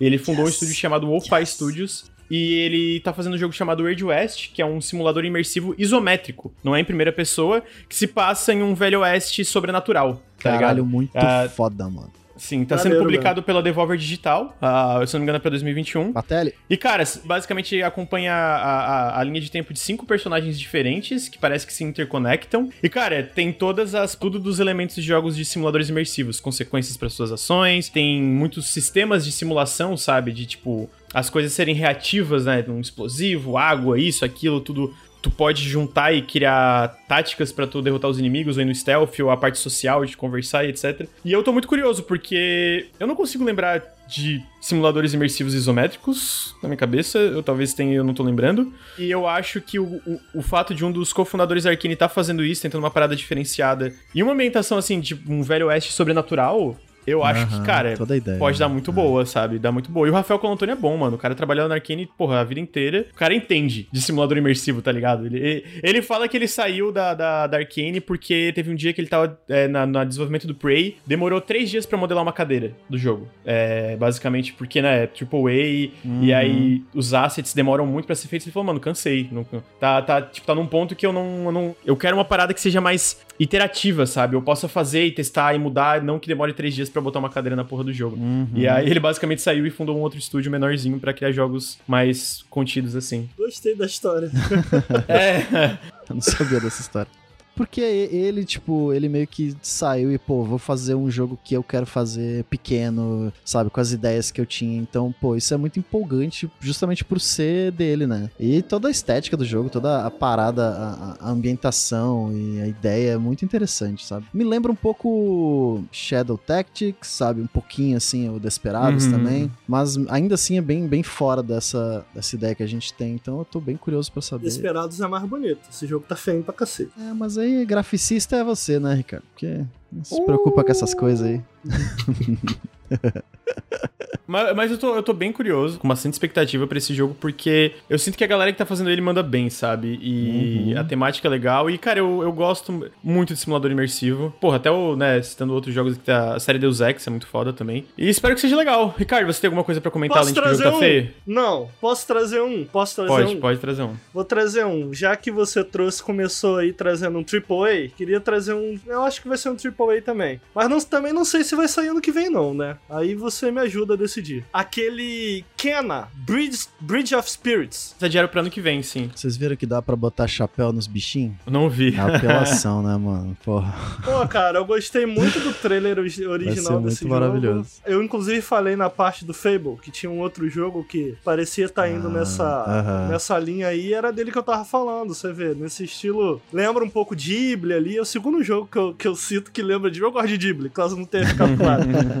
Videogames Quem precisam não de mais gosta Ghibli. tá errado. Quem não gosta tá errado. Não, o pé atrás é que de um estúdio que a princípio eles só faziam animações, É, né? eles fizeram aquela do Majora's Mask, que é incrível. Não sei Que se é viram. muito legal. É um, é um, é um curta, né? De fã do Isso. Zelda, que é muito bacana. E eles estão fazendo esse jogo aí, cara. E parece ser um jogo bastante inspirado em Zelda. Tem um quê de Ghibli também, por eles serem um estúdio que, né? Os trabalhos antigos eram de animações. É um jogo que tá tão bem animado e tá tão gracioso. E me lembra de uma forma bem positiva bastante um Zeldinha. O que, Uhum, cara, uhum. eu, me deixa feliz, porque eu acho que, infelizmente, a gente ainda tem poucos jogos fora do campo independente que se inspiram no, no Zelda. A gente teve aí recentemente o jogo da Ubisoft, inspirado, que parece ser muito legal, eu quero muito jogar. A gente tem o próprio Genshin Impact e tal, e, cara, de boa. Mas, tragam mais, entendeu? Tragam mais, tragam mais. Oi, na moral, o trailer desse jogo tá, em... oh, tá, muito incrível, lindo. tá. Muito lindo. É, tipo, tá. Muito, muito, muito, Sim. muito, muito, muito, muito. Ele me lembra um pouco, não sei se chegou a falar também, além de. É, aquele. Vocês lembram aquele. É, é Cubo? A Tale of. Ah, não. Ah, Cubo. sim, ele lembra, de fato, é, realmente. Vocês é estão um aquele filme, do, né? do- É, um filme animação, se eu não me engano. Do stop- garotinho. é do um garotinho. stop motion, é. Cubo e as cordas mágicas. Obrigado, Modest Pixel, isso mesmo. Porra, eu achei muito incrível o trailer. Eu adoro o Cubo também, então, tipo, a estética me lembra, achei muito legal. E a, o gameplay me lembra um pouquinho também dos bichinhos, bem de leve, o Pikmin, sabe? De tu usar os bichinhos Ah, pra fazer as sim. coisas. Aham, Que é bacana. Que é bacana, uma coisa diferenciada. Eu, eu tô bem curioso pra esse jogo. Eu li que teve uns problemas com o programador que saiu do estúdio, uma treta É? interna lá entre eles. Só que, ah, pelo que eu entendi, o jogo tá sendo desenvolvido já, tipo, normalmente, né? Só teve essa treta, mas o, o desenvolvimento tá, tá normal. O jogo, apesar de ser exclusivo, ele sai pra PS5, se eu não me engano, PS4 também. Tá e na PC. Epic já, é. É, tá na Epic, tu pode ir lá olhar na página da Epic, sai, pra, sai na, no PC, mas na Epic Store. E tu falou de ele ser AAA, ele não é AAA não, Ricardo, o estúdio é não, pequeno. não, não, não. É mesmo. O estúdio é pequeno, o estúdio Ele é tem pequeno. cara, né, cara? Tem um cara, cara tem que tá cara. muito Lindaço, bonito. Então. Eu, eu, eu fico impressionado hoje com, com as ferramentas, o quão bonito equipes menores conseguem fazer alguns jogos. Porque assim, tu pega esse jogo, esse Kena, eu não acho que esteticamente ele fica devendo pra muitas grandes produções. Eu olho assim, ele, na verdade, eu diria que ele é mais bonito que muitas grandes produções, tá ligado? E, e eu acho muito impressionante. Bom, tá aí, né? Como tu falou, ele- eles são um estúdio que não tem experiência em necessariamente desenvolver jogos, né? Eles têm background de outras coisas, mas. O trailer foi muito impressionante. O trailer foi muito, impressionante. impressionante. Ele saiu na Game Informer também, uma matéria que a galera era bem positiva na revista falando sobre. Porra, tem essa parte ali que tá no trailer, né? A gente tá aqui no. Pra quem tá ouvindo, a gente tá assistindo no Twitch os trailers. Uma parte que aparece ela correndinho e atrás, tipo assim, uma cachoeira, uma montanha lá atrás. Cara, muito lindo, Vejam o muito trailer, lindo. vejam o trailer depois, botem no, no. Pra quem não- tá só ouvindo a gente, assistam o trailer depois, porque realmente é, é bem impressionante. E tem algumas partes que sugerem ser gameplay, né? E não Aham, seja, tipo, aham. tá rodando. Sim, é, Então, aparece ela, tipo, em terceira pessoa naquela câmera tradicional de terceira pessoa, Sim. flechinha, etc. E o combate também, o combate tu vê que tem, tipo. Ma- Mas você sabe que a gente falar desse jogo, ele, você falou de equipes menores fazerem jogos muito bonitos, ele acabou me lembrando um jogo que não tá na minha lista, que eu não lembro o nome, eu queria a ajuda de vocês do chat, que é aquele que eu acho que é chinês, cara. Lembra que esse jogo bombou, de um, que é da história do Goku lá, do Aham, Viagem ao do Oeste? Ah, Lembra desse jogo, Ah, cara? Black Monkey, não? o Como é que é o nome? dele. Black Myth Kong, vou botar aqui, inclusive. Black Mas Myth? esse jogo, esse jogo tá tá longe. Pelo que eu entendi, é- era uma parada jogável. Tipo, aquilo ali não era não era target render, tinha, tu conseguia jogar aquela demo que eles fizeram, mas foi uma demo usada mais pra Sabe quando tu vai vender o projeto pra tu conseguir financiamento? uhum. Uhum. Foi mais nessa vibe, sabe? Tipo, uma vender o conceito do jogo com uma parada que tipo existe, tá ligado? É Ó, um a gente vertical slice, basicamente. é um vertical slice, exatamente. O nome do jogo é Black Myth Wukong e, cara, parece muito legal. Inclusive, eu tava lendo, eu li um pouco, me aprofundei. Não li, não li os contos, mas eu li um pouco por algum, algum jogo que eu tava jogando, agora eu não lembro, cara. Algum jogo que eu joguei esse ano. Ah, foi o que eu fiz análise, cara. Acho que foi esse ano. Aquele jogo que parece Rayman Legends, cara. Ah, o... Ah, Esqueci. Unroll, não, como é que é? Eu sou muito ruim com Um. Roller Heroes, que é bem maneiro. Acho que ele tá no Game Pass, inclusive. Cara, adoro esse jogo, foi bem maneiro jogar ele. É, e por conta dele, eu tava lendo um pouco mais sobre o mito, esse mito que o Dragon Ball se baseia, Uhum. o Como é que é o nome daquele jogo que eu também adoro, cara? Enslaved. Enslaved, pô, Enslaved é maneiraço, Legal, cara. legal. Maneiro.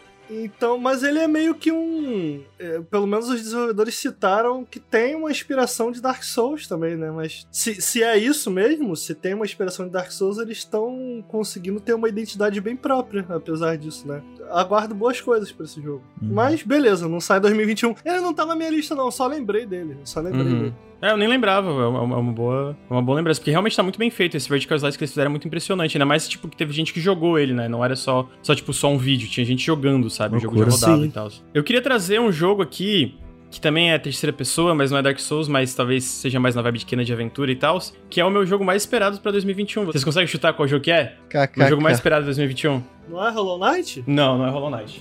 Jogo mais esperado de 2021 que não é Hollow Knight? Ricardo não acredita. Porra! The Artful Escape.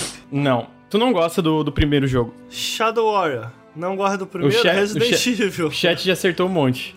Ah, é? Que você tava Cadê? escrevendo, eu vi você escrever ah, também. Psychonauts. Ô, na moral, mano, esse jogo vai ser muito bom, gente. Puta que pariu. Esse, esse aqui eu tô no hype. Esse aqui é Tá hype maneiro, oficial. né? Tá legal. Saiu uma atualização agora de, de Natal, porque, tipo, eles basicamente fazem essas- esses vídeos de atualização porque o jogo foi financiado no FIG, né? Aí depois você vê outros investimentos e eventualmente isso foi comprado pela Microsoft. Que eles, ah, eles falam sobre desenvolvimento, como a Double, é, uma das razões que eles adiaram o jogo é porque a Double Fine teve crunch no primeiro Psychonauts, teve muito crunch no primeiro Psychonauts pra eles lançar, e desde então eles não fazem mais crunch no estúdio, né? Então, tipo, uma das razões que o jogo foi adiado é por causa disso, e outra é porque eles precisavam de mais tempo pra poder polir e não ter crunch, etc, né? Então eles falaram que agora em dezembro era basicamente o último mês que eles podiam adicionar coisa nova no jogo, e daqui pra frente é só polimento, só fase de polimento no jogo. E aí mostra muita gameplay nova do jogo. Tipo, não uma gameplay redondinha, sabe? É- tu vê que tem partes que não estão prontas, né? Tipo, tu vê que tem partes que estão inacabadas ali no gameplay. Mas, cara, tá muito legal esse jogo, cara. Parece muito variado. O jogo também vai ter agora um. Que no primeiro não teve, né? Quando tu zerava, o jogo acabava, tu não podia voltar pra pegar as coisas. Só se desse um load. Vai ter um post-game agora que tu pode explorar o, o- o acampamento. Não é mais o acampamento, né? A base do- dos Psychonauts que tu vai. E todas as partes que eles mostraram, cara, tipo. Meu Deus, cara. Parece muito variado. Tem esse mundo que tu basicamente vai, que é esse que tá na, tá na tela agora que eu tô mostrando, onde tu entra num cérebro que tá dentro de um pote. Como, só como era um cérebro que tava muito tempo sem nenhum tipo de atividade, digamos assim, não tinha ninguém. Eu queria... Fala. Ia deixar você terminar. É porque o que eu ia comentar, eu, eu acho que seria interessante pra galera que de repente não conhece, acho que tem muita gente que não conhece, entender qual que é o conceito. Porque pra mim, pelo menos, você comentou que eu não gosto, de fato eu não gosto do primeiro jogo. Não acho ruim, mas também não acho bom. Mas uma coisa que eu respeito muito nesse jogo é todo o conceito por trás. E o que me faz ficar ansioso pro segundo é eles terem mais uma chance de explorar esse conceito. Então, de repente, eu achei que poderia ser interessante você explicar pra galera que tá ouvindo, assistindo aí, qual que é o conceito, como que é, como que é a ideia. Porque eu, eu acho que é o conceito por trás dele que faz dele mais do que um outro Collector, um outro jogo de Uhum. plataforma, sacou? É, pra quem não sabe, basicamente o Psychonauts Samurai, o, o primeiro jogo, os Psychonauts são agentes que entram na mente das outras pessoas, né? Eles são, tipo, eles têm esses poderes psíquicos que eles podem entrar na mente das outras pessoas. Então o conceito do primeiro Psychonauts é que tu é um estudante que vai no acampamento de verão é, de treinamento do Psychonauts, e aí acontecem várias coisas, né? Obviamente não é só um, um- um acampamento de treinamento, acontecem coisas inesperadas e etc. Cada mundo do jogo, esses mundos de jogos de plataforma, ele tem um mundo hub, o hub é basicamente esse acampamento em si, e outros lugares que você pode explorar a partir do acampamento, mas os mundos onde tu, tu progride a história principal, digamos assim, são dentro da mente das pessoas. Então, ah, no 1 tem, porra, tem alguns dos mundos mais legais, tem um cara que é todo ob- obcecado por conspiração, que é o Milkman, que é um dos níveis mais legais no jogo de plataforma 3D pra mim, e tem um outro mundo que é tipo na cabeça de um peixe, então, tipo, é bizarro como funciona dentro da cabeça de um peixe, sabe? É, é umas coisas muito variadas. E no 2, o que eu tava citando de exemplo do trailer é que ele entra num cérebro que tá dentro de um pote, e esse cérebro não tem nenhuma atividade há muito tempo. Quando tu entra, tu estimula o cérebro, então o mundo começa a ganhar cor. Ele começa a ganhar Ah, cor, e é uma parada bacana. meio psicodélica, LSD, e nesse mundo tem uma voz, que é a voz do Jack Black, e ele é meio que um musical, começa a, ser- começa a tocar uma música, e o mundo Muito começa a foda. se formar, porque, não, porque ele tá sendo finalmente estimulado depois de tanto tempo dentro de um pote, sabe? Então, tipo assim, é umas ideias muito legais, e eu gosto muito do Psychonauts, o primeiro Psychonauts, que ele lida com os, que os jogos do Tim Schafer, o Tim Schafer, ele, pra mim, ele é um baita de um escritor de jogos no geral, e ele sabe, ele, ele sabe fazer humor, e isso é muito difícil em jogos, é muito, é é uma coisa rara que eu vejo. Só que ao mesmo tempo que ele sabe fazer humor, o Psychonauts também aborda uns temas mais sutis, assim, sobre problemas que a gente tem com a gente mesmo. Isso tu vai. Tem umas partes secretas das mentes das pessoas que são coisas que às vezes elas tran- é, é trancafiado, Isso. porque é um problema que eles não é querem dar. muito Tem uma- legal, cara. É, tem uma, tem uma, uma personagem que tem uma, uma parada sobre é, aborto e que ela teve um filho e tal, que não, enfim, que deu errado e tal. Então, tipo, tem umas paradas que do nada é uma coisa mais séria e isso aqui é muito leve, humor, e, e ele consegue balancear, sabe? Ele consegue se equilibrar nisso e fazer umas, uma história muito legal. Os personagens do Psychonauts são muito eu da hora. Acho, eu gosto tanto desse conceito porque ao mesmo tempo em que ele pode. Eu, eu acho que dá uma liberdade muito doida pra você criar um nível, né? Além disso, essa ideia de que você tá explorando um nível e conhecendo, mesmo que narrativamente, o personagem. Porque muitas vezes traços de personalidade dele que você não vê no mundo real, você consegue enxergar lá dentro, sabe? As partes mais obscuras e as partes mais mundo dos sonhos, assim, como é que é a palavra que eu tô procurando?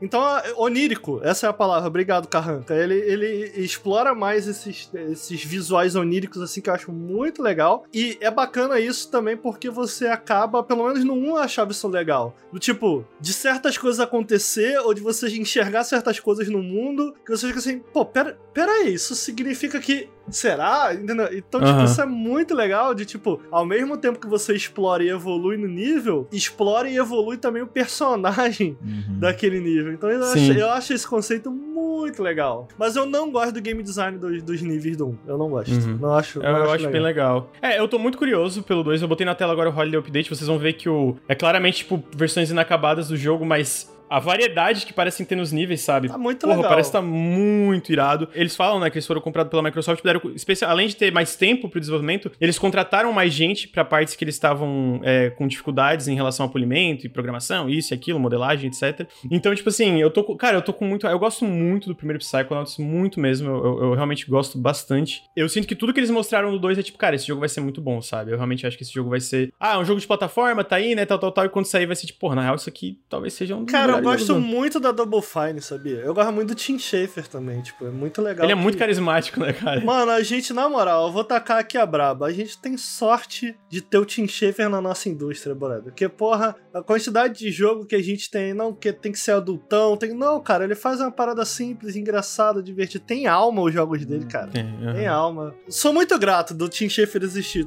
Tomara que ele não morra. Que isso, Caralho. Ué, tomara que não morra. Tô Tudo desejando bem, bem. é, é né? só, é só porque a parada ficou pesada do nada, sabe?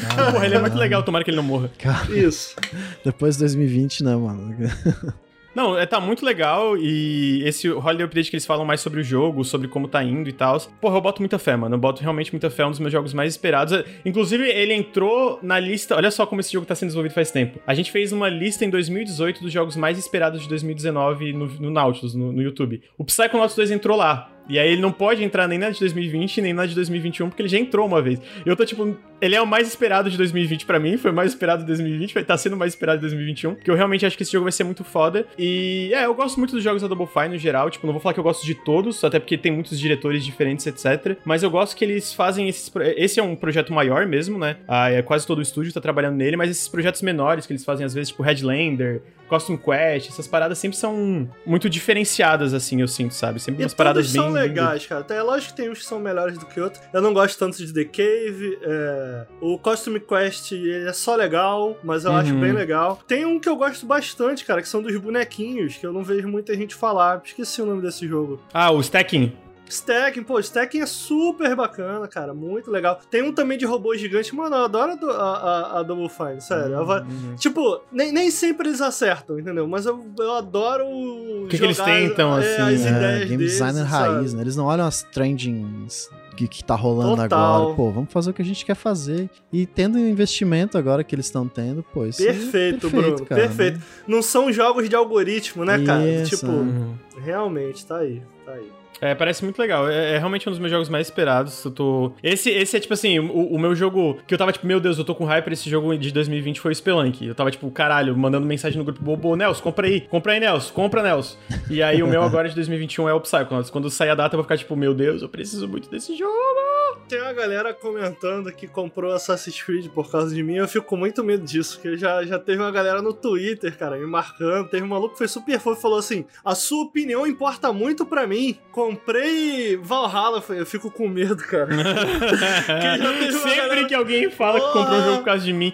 Eu fico, caralho, mano. porque já teve uma galera falando assim, Ricardo me enganou, falou que Assassin's Creed era bom. Mano, é bom pra mim, é foda. A única opinião que eu tenho é a minha, né, cara? Eu, eu tento explicar aqui porque que eu gostei. Mas tomara que vocês gostem aí. Mas olha só, eu falei bem do Valhalla pro Corraine. O Corraine comprou e tá gostando lá. Tá gostando. Um abraço pro Corraine. Alguém não ficou decepcionado com, com, com a opinião do Pô, Ricardo? Pô, Valhalla é maneiro, cara. A galera tem muito preconceito. que é bom Valhalla mesmo, é bem mano. maneiro. Bom mesmo. Cara, o Broken Age, cara, eu, eu, eu, eu vou falar que eu gosto do primeiro ato, mas o segundo eu não gosto muito porque ele. Claramente foi um jogo, tipo, acabou o dinheiro, mano. A gente precisa terminar isso aqui. É muito claramente que, pra, pra mim, é claramente isso rolou, porque o final é muito ruchado. O segundo ato eles reciclam muita coisa. O, o, o final dele é ruim. O final dele é ruim, assim, tipo, é Qual ruim. o jogo mesmo? O Broken Age, aquele point and click Ah, que sim. foi financiado Eu tenho no vontade de jogar esse, eu não É, eu joguei. terminei o ato 1 e parei de jogar. Tipo, ah, chega, não dá mais. O ato 1 é legalzinho, sabe? Já não é uma coisa incrível. O 2 não, o 2 eu não acho muito bom. Agora sim, eu fico muito grato por Broken Age existir, porque eu queria muito fazer design de jogos, mas o documentário do Broken Age, tipo, fez eu querer ainda mais, sabe? Fazer design de jogos. Pô, foi um jogo importantíssimo. Foi um jogo importantíssimo. Quer você queira ou não. Tem todo o documentário no YouTube do Broken Age. É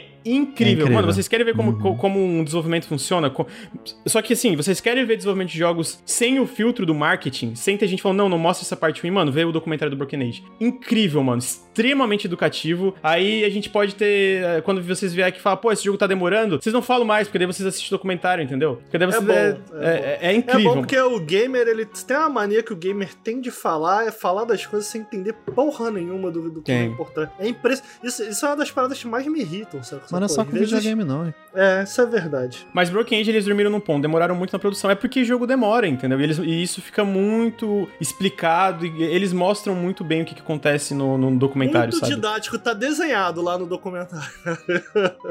Tipo assim, não é nem que não teve imprevistos, mas, tipo assim, são imprevistos normais dentro de uma parada que, cara, querendo ou não, videogame não é uma fórmula. Não tem uma fórmula pra tu fazer um videogame bom ou ruim, né? Eu comentei que gosto muito da Double Fine e eu queria falar de uma empresa que eu odeio, mas que eu quero ver o que eles vão lançar. Qual? De repente entra dentro da nossa pauta, mas foi só mais uma lembrança, não tava aqui na minha lista não. Que são os caras de Kingdom Come Deliverance. Eu quero ver, queria ver o que que eles vão fazer aí. Da próxima eu odeio eles porque é um das cabeças criativas É lá meio cuzão, né? criador do jogo endossou o Gamergate e é, é meio racista também, e essas ideias estão, ah, ainda que não diretamente, indiretamente é, incluídas ali no Uhum. jogo final. Mas sabe o que, que é, cara? Sabe qual é o problema? O jogo é bom, cara. O jogo é maneiro. O Kingdom Come Deliverance é muito triste. Eu fico muito na esperança de que, cara, de repente eles tenham ouvido e entendido todo o criticismo ao redor da empresa e do que eles criaram e façam algo melhor. Mas foi um jogo que já naquela época me surpreendeu muito. Eu fico curioso, cara, pra ver o que que. Porque é uma empresa que cresceu muito, né, por conta de um Kickstarter, por isso eu lembrei deles. E que conseguiram entregar um produto, ainda que não necessariamente tudo que foi prometido, mas bem sólido, assim, né? Usando o adjetivo. Falam, que falam que tem muita, usou jo- mais muita coisa que esse jogo faz que é bem especial, né? Tipo, em relação Cara, a, é a bem quest especial, design cara. e tal. É bem paradas. especial. A gente tá numa vibe aqui de falar da CD Projekt de, de Cyberpunk, mas é, em design, em termos de design, design de quest, ele me lembra muito algumas das melhores coisas que The Witcher fez, sacou? E é, a recriação também das cidades e tal é muito bacana. Tem muita coisa muito bacana. Ele, ele é um jogo que se rende muito a, ao realismo, né? O que nem sempre faz bem a ele. Isso me afasta do jogo. Nem sempre Não, faz. É, não. o, o lance, ele tem um lance, cara, que você não pode salvar o jogo. Você tem que craftar um save. Olha isso, cara.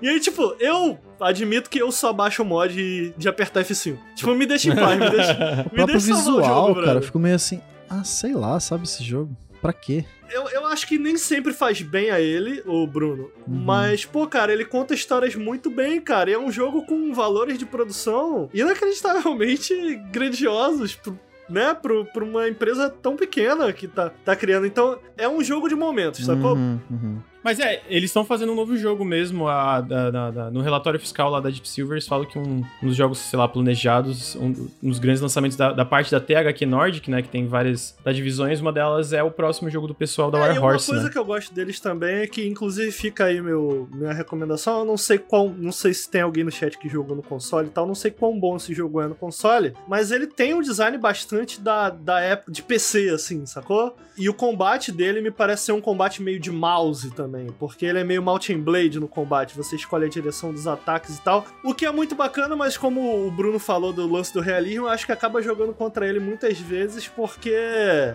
pô, quando tu enfrenta mais de um boneco, fica muito confuso o combate, sacou? Fica estranhaço e tal. É, mas eu gostaria muito de ver no que eles estão trabalhando aí no jogo novo deles. Tomara que em 2021 apareça. Acho que não sai em 2021, né? Acho que não também, mas eu acho que é possível que seja anunciado. Até aqui que Embracer tem um monte de coisa pra anunciar, né? É válido a gente não aprofundar, mas pelo menos citar, né, Bruno? Porque a gente não tem nada hum. para falar, mas Silksong é um jogo bastante esperado. não é? É o que a gente sempre fala dele. Só que não tem mais nada para falar. Mas eu tô, tô esperando muito. Eu acho que é o jogo, o jogo que eu mais espero, na real, pra 2021 é o Silksong. Mas na parada que não tem muito o que falar dele, né, cara? Os caras sumiram com o jogo. Mas por que, Ricardo? Me explica aí. Por que, que ele é o teu jogo mais esperado? Cara, por isso. Eu acho que mais cedo eu comentei. Do tipo, o meu, o meu, a minha ansiosidade ela gira muito ao redor do. Cara, o que, que esses caras já fizeram? Qual foi a última parada que esses uhum. caras já uhum. fizeram? Ela tem algumas exceções, como o Kena, que eu citei, que realmente me deixou impressionado o que eles mostraram, e o próprio Myth Black Legend aí que a gente citou, mas de uma maneira que me deixa mais ansiosa. Cara, o que, que esses caras já fizeram? O que, que eles podem fazer? Porra, pra mim, realmente, o Hollow Knight é, o primeiro Hollow Knight é, de fato, o melhor Metroidvania já feito. Eu amo muito aquele jogo, muito, muito aquele jogo. Tipo, é puramente por isso, entendeu? Ele ia ser um DLC, né? Ia ser um DLC. Da Hornet. Isso ia ser um DLC é. que eles expandiram, né? Inclusive, por conta disso, vai ser, até onde eu entendi, de graça para todo mundo que apoiou o Kickstarter do primeiro. Sim, é, eu vi vai isso. Ser de graça ainda Mas e, disso. tipo, do que eles mostraram até agora, o que, que você tá mais empolgado? Tipo, combate com a Hornet, você tem alguma ideia de como que vai ser? A quantidade de chefes, Nada. mapas? É, tipo, parece legal, porque a Hornet, ela é mais como é que eu, qual é a palavra que eu tô usando? Ela é mais móvel, ela é mais ágil, né? Então. Ela é mais ágil. O, o Hollow Knight original, muita gente não gosta do combate, o que eu entendo, pessoalmente eu gosto, eu gosto da simplicidade do eu combate. Eu acho o combate. É assim. Ele tá lá. Ele não tá especial, mas também não exato, é ruim. Ele tá lá. Exato. Eu gosto da simplicidade dele, acho que funciona, mas me parece que esse jogo parece querer expandir, né, o combate, que em si me deixa bastante é, animado, mas sinceramente, cara, do que eles mostraram, o que que me deixa ansioso? Cara, só o jogo existir me deixa ansioso, entendeu? Não, não tem nada específico, né? Tipo, ele existe e eu quero muito jogar, é meio que isso, sacou? Vai, ter informação nova do jogo agora dia 31, né? Que vai ser quando a Ed vai, vai chegar pro, pros assinantes, Data né? De Porque a, eu, eu, acho, eu, eu, eu, não, eu acho difícil, eu acho que esse jogo não sai nem em 2021, pra ser não, sincero. Será? Isso, eu acho que não, eu acho que não. Eles terminaram o último DLC quando? 2018, Pô, se não me engano? Três anos, com equipe de três, Quanto eu não tempo sei. eles estão fazendo esse jogo, você sabe? Cara, é como eles terminaram o último DLC do, do, do Hollow Knight, aquele God Master, em 2018, se eu não me engano. Há três anos, né? Imagino, vou chutar três anos. É, três é, anos era... eles estão nesse jogo? Ah, Mas tá suficiente, rápido, pô. Lucas. Eles são rápidos, Lucas. Será que eles são rápidos? Porque ninja, eu não. Véio. Eu nunca vi. Tu lembra quanto tempo do Kickstarter pro é Hollow Knight agora foi? eles têm uma pressão a mais, né, Bruno? Agora... É porque tinha a base pra fazer, agora É, mas agora os desenvolvedores devem estar se sentindo pressionados. Porque uma Verdade. coisa é você lançar um jogo e a galera, caralho, incrível. E agora tem toda é uma expectativa. A gente viu Cyberpunk Exatamente, aí, né? bem lembrado, bem lembrado. eu acho que não sai, eu acho que é 2022 esse jogo, mas sair eu vou ficar muito feliz. Não, não, para, Vou, vou falar para, que eu não é espero que saia, eu só 2021. não acho. Deixa eu que não, saia acho, 22 também, deixa os caras tomar o tempo deles, né? Não vamos, vamos ruxar ninguém. Eles têm não. dinheiro, mano, eles estão ricos, eles estão trabalhando com mas, calma, mas por favor, a, não façam crunch. Vendo o trailer, pô, o combate tá interessante, tá, mano. Mano tá. eu acho que a coisa que mais podia melhorar em Hollow Knight para mim é o combate, assim, e parece que eles estão é seguindo esse caminho aí, então agora eu tô mais ansioso ainda pelo Hollow Knight Silksong aí, droga. Dá pra Ó, falar desse perguntaram jogo. aqui no chat, e eu acho interessante trazer essa informação, o Silksong não era meta de Kickstarter do Hollow Knight? Não, um DLC Exato. da Hornet era a meta de Kickstarter do Hollow Knight, eles começaram a desenvolver o DLC da Hornet, viram que não, não ia dar, eles transformaram num jogo inteiro, é, esse é o, é o segundo Hollow Knight, e para quem apoiou no Kickstarter, o Silksong vai vir junto, vai ser de graça, quem apoiou não vai ganhar o Silksong também, sem nenhum custo extra, mas o Silksong em si vai ser um jogo novo, completamente novo, não é DLC nem nada. Às vezes a gente apoia no Kickstarter e fica meio decepcionado, mas a galera saiu ganhando aí. né? Oh, e sabe o que, eu quero ver também, cara? Talvez eu seja uma minoria aqui, mas eu adoro esse mundo que eles criaram e eu quero muito ver eles expandirem ele com Silksong. Porque eles estão indo, aparentemente, Verdade. ao que tudo indica, pra uma nova região e tal. Então, pô, cara, isso, isso é uma parada que me deixa bastante ansioso também, de ver eles expandirem esse universo. Vai ser maneiro. Sim, sim, com certeza. Ah, o universo baita da hora, Muito né, mano? Legal. fizeram uma, uma Muito parada legal. muito foda. É muito foda. É, eu, eu fico. Tem um.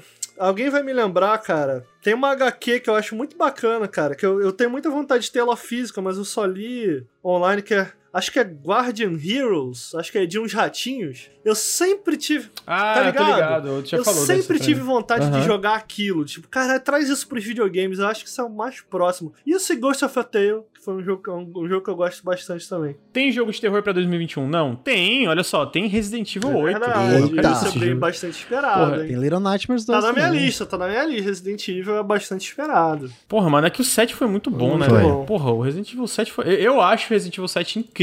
Acho, porra, eu acho um clássico de terror assim. E tudo que mostraram do 8, ele, é, é, tipo assim, né? Obviamente o 8 não vai ser a parada revolucionária que o 7 foi pra franquia, né? Mas eu sinto que eles estão basicamente pegando e, mano, vamos fazer. continuar o- a base que a gente construiu aqui no. No Resident Evil 7 vão fazer uma parada mais doida ainda, né? Então, tipo, é numa vila, tem essas paradas que parecem de culto, culto, sei lá, satânico, uns cultos assim, tem coisas desses inimigos que parecem lobisomem, É. e tem um Chris que parece. O Chris, o Chris Redfield parece sinistro, vilão, e, e- e- enfim, tem todas essas paradas, mano. E a Capcom anda mandando bem, né, cara? Tirando Resident Evil 3, que eu Mano, acho que foi um tropeço. empolga. ali. Lembra quando a Jill parecia vilã do Resident Evil 5? Não se empolga. Ele- Ela, É, por um mas tu tempo- lembra o que que era? O que... Porra, foi muito ruim. Sério, a história de Resident Evil é muito ruim, cara. Vai se fuder. Me desculpe, me desculpe os fãs, me desculpe a galera. Uma puta que pariu, cara. Caralho. É muito muito, ruim. é muito. É engraçado. É, é bom pra dar uma risada, pra rir, pra rir é bom. A galera vai ficar puta que eu falei isso, né, Lucas? Corta, corta. Não é nada, Não, mas todo a- mundo acha ruim, mano. A, a, a história do Resident Evil é terrível mesmo. É tipo assim, eu, eu gosto de acompanhar o jogo porque é divertido. Porque as coisas que rolam, as besteiradas, tipo, o Chris dando soco em pedra e, e, e todas as paradas. Agora, a história, insisto, para pra. Porra, é, é, é, é uma bosta. Tipo, os personagens são terríveis. Ah, mas ele sempre foi um. Pô, eu lembro, a gente teve uma discussão com o Nelson, nós falamos, porra, os personagens de Resident são mó da hora. Eu falei, ah, Nelson, cala a boca. Ah, mas é, que, é é questionável isso, porque vamos voltar à discussão. Mas é tipo, ele sempre foi um hum, filme hum, B, um filme B idiota. Sim, sim, a ideia é. original sempre foi, o rascunho sempre foi. É bom, bom. Agora, né? os personagens, você tem que admitir que eles são São carismáticos. né? carismáticos, Eles estão é aí, verdade. pô, a galera fala Não, do são Leon, fala da carismáticos, Jill mas, até tipo- hoje, né? Então, a galera Tá se importa, correto, pô, tá o Chris correto. apareceu, caralho, o Chris apareceu. Por mais que eles estejam sempre envolvidos em situações imbecis, eles são personagens Tá legais. correto, concordo, concordo. Ok, acho, acho justo, mas não são personagens. Eu acho que é mais, tipo, não são personagens necessariamente bem desenvolvidos. Ah, eles não têm um é. arco Não, narrativo, é. entendeu? Eles, É, tipo assim, isso é verdade. soco em pedra, soco em zumbi, soco em monstrão. e é legal, eu também gosto. Mas, tipo assim, é isso aí, né? É, é- é, como tu falou, um filme B. É um grande filme B. Lucas, o Naruto anda na água e no final meu irmão chorou com o Naruto. Então. Ah, pô, mas o Naruto, eu, eu já Do chorei nada. com o Naruto também quando eu era mais novo. Mas assim, se tu pega o Naruto. é Porque tem o Shippuden, né? A partir da metade do Shippuden é uma bosta. Mas se tu pega o Naruto ali, a primeira saga, tem um arco narrativo Porra, muito melhor que Resident Evil. é, maneiro compara. pra caralho, Isso é verdade, porra. isso é o-. O arco do, do, do Narutinho, o molequinho, é top, irmão. O arco é top. É top demais, Porra, mano. É maneiro. Então, tá aí. Mas, é... Vamos ver. Outro jogo de terror. Little Nightmares. Ah, o Little Nightmares, tipo, a parada dele não é terror. Tipo, eu, eu não senti medo no primeiro Little, Night, Little Nightmares, sabe? Uhum. Tem partes que tu fica tenso, mas eu sinto que é muito mais na vibe de tu acompanhar uma parada de suspense, essa parada meio sinistra, do que tu sentir medo. E, tipo assim, o Little Nightmares 2, eu sinto que a narrativa, se tu pega especialmente os DLCs do 1, é tu se importar com esse outro personagem que eles estão botando, né? Porque tu pode jogar single player e vai dar merda no final. Uhum. Vai tu vai ter merda. que matar Vai esse personagem, vai ter que comer esse personagem, tu vai ter que triturar esse personagem, vai ter alguma coisa horrível no final, entendeu? sacrificar Então, ele eu- pra passar por, um lugar. é, eu, eu sinto que a moral é muito mais. Eles, o jogo vai querer fazer tu se importar e contar essa história com os dois personagens do que ser uma parada de, tipo,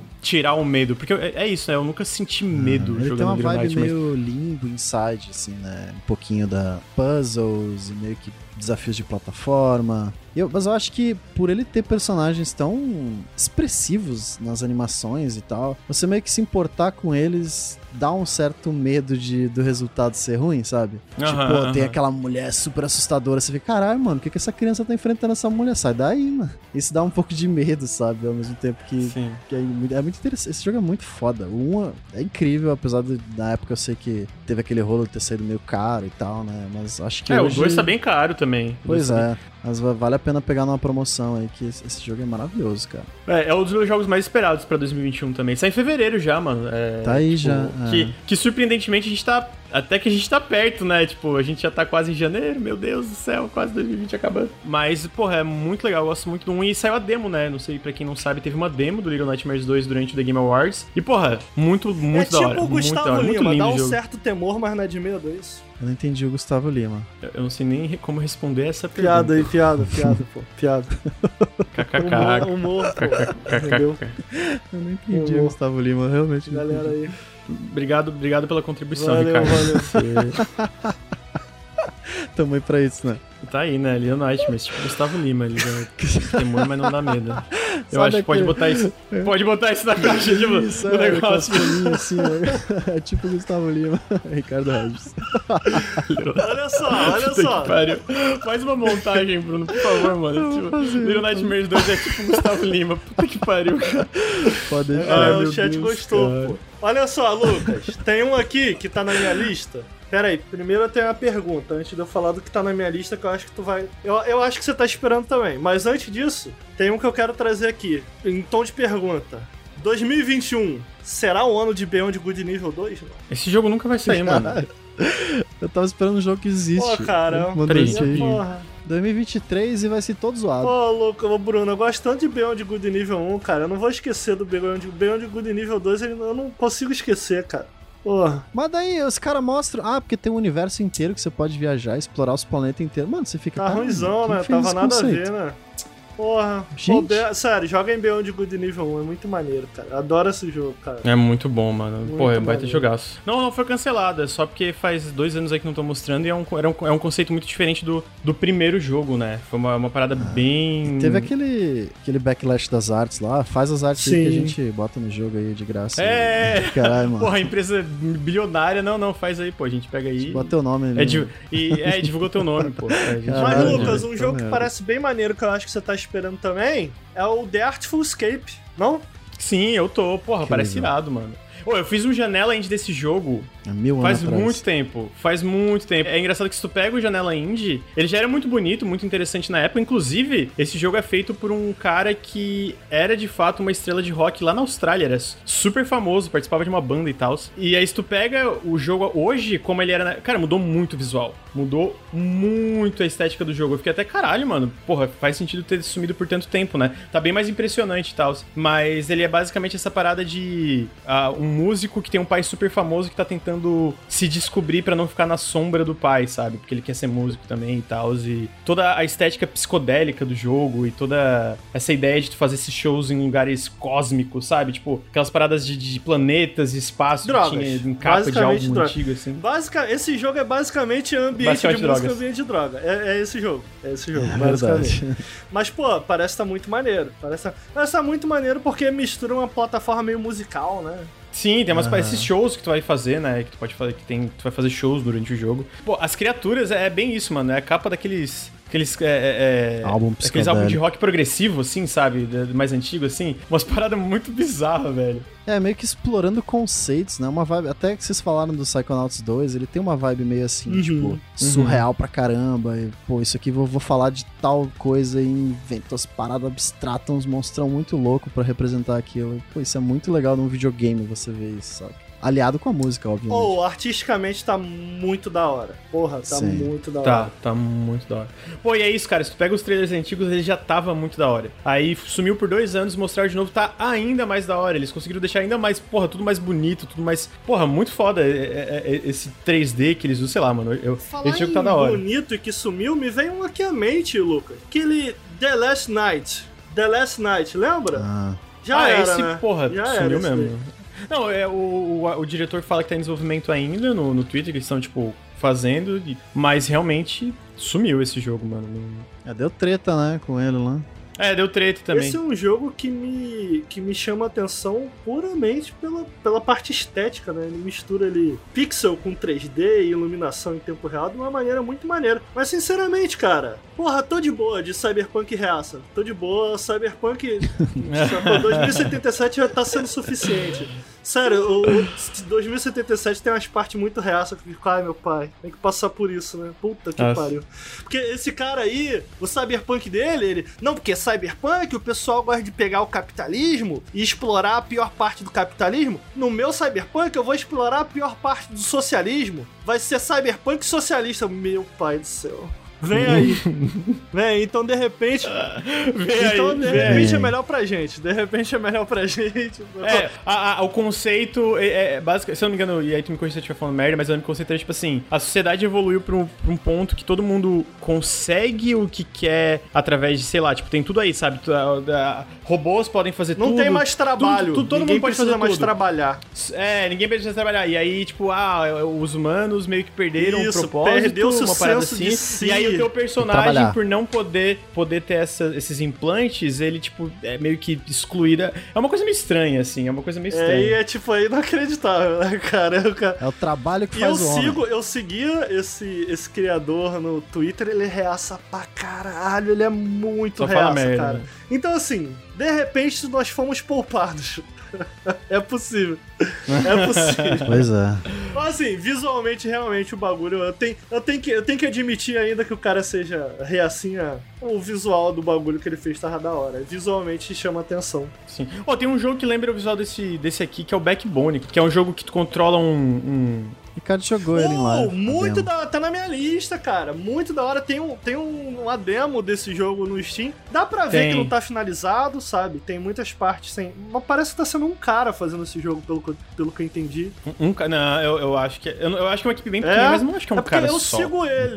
Eu sigo ele no Twitter e eu, né, do, do que eu tinha entendido do que ele fala ali do desenvolvimento, eu tinha entendido que era só ele, mas eu posso estar falando besteira mesmo. O Bata, Batatagan tá falando que esse esquerdista é uma equipe que eu tô acompanhando, que ele acompanha. Deve ser uma equipe pequena, mas eu imagino que certo, como tem um. Às vezes tem uma figura que posta mais sobre o jogo, às vezes a gente acha, pô, será que é só o cara e tal, alguma coisa assim. Mecanicamente, cara, eu não gostei tanto da demo, mas deixar claro que é uma demo. Mas eles, te- ele tem um grande acerto no. Como é que eu traduzo isso? No mood? A ambientação, No clima, o clima. clima. Atmosfera Ele tem um clima que é meio cyberpunk, meio noirzão. Cara, muito Uhum, maneiro o uhum. clima, visualmente incrível É, também. Dos trailer fala Dystopian Noir É, Adventure. aí, muito bacana, cara. Eu recomendo a galera testar o, o- a demo, tá na demo. É porque não é uma demo, ele não chama demo no Steam. Ele é, é meio que um. É um É prólogo, prólogo, exatamente. Então, tipo, tu pode testar lá, porque não, não. Sacou? É uma história. É uma história que termina, uma pequena história que termina ali. E é isso, eu acho que ainda que mecanicamente ele é meio que um point and clickzinho, ainda que mecanicamente ele não tenha mostrado nada muito uau. Pô, cara, ele tem um. Ele tem uma atmosfera muito bacana que vale a pena, vale a pena conferir.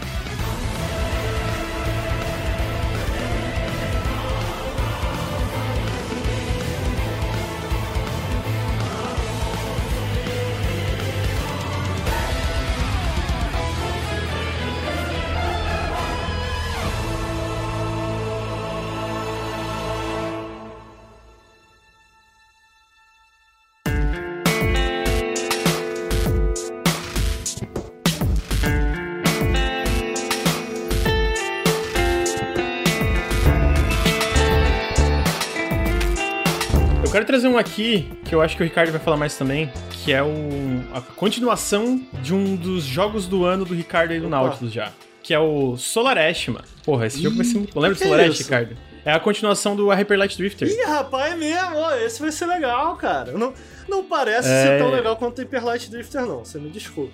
Mas tá bacana. Ah, mas é que é foda. É o Hyper Light Drifter é caralho, bom pra é bom pra caralho, né? caralho. É bom pra caralho. Meu jogo do ano de 2016, Hyper Light Drifter. No Nautilus já. Mas o, É, menino, foi. o, o menino lá tá bem? Ele tinha um problema no coração, O- né? É. Ele fez, cirurgia, ele fez mais, de, mais de uma cirurgia depois do, do, do Hyper Light Drifter, mas ele tá bem ainda. Tipo, não sei.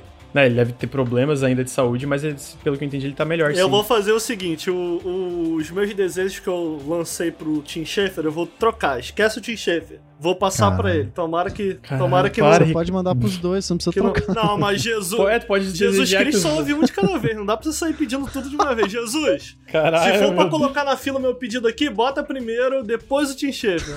Caralho. Bota Deus primeiro. do céu, Tá Ricardo, todo cara, mundo.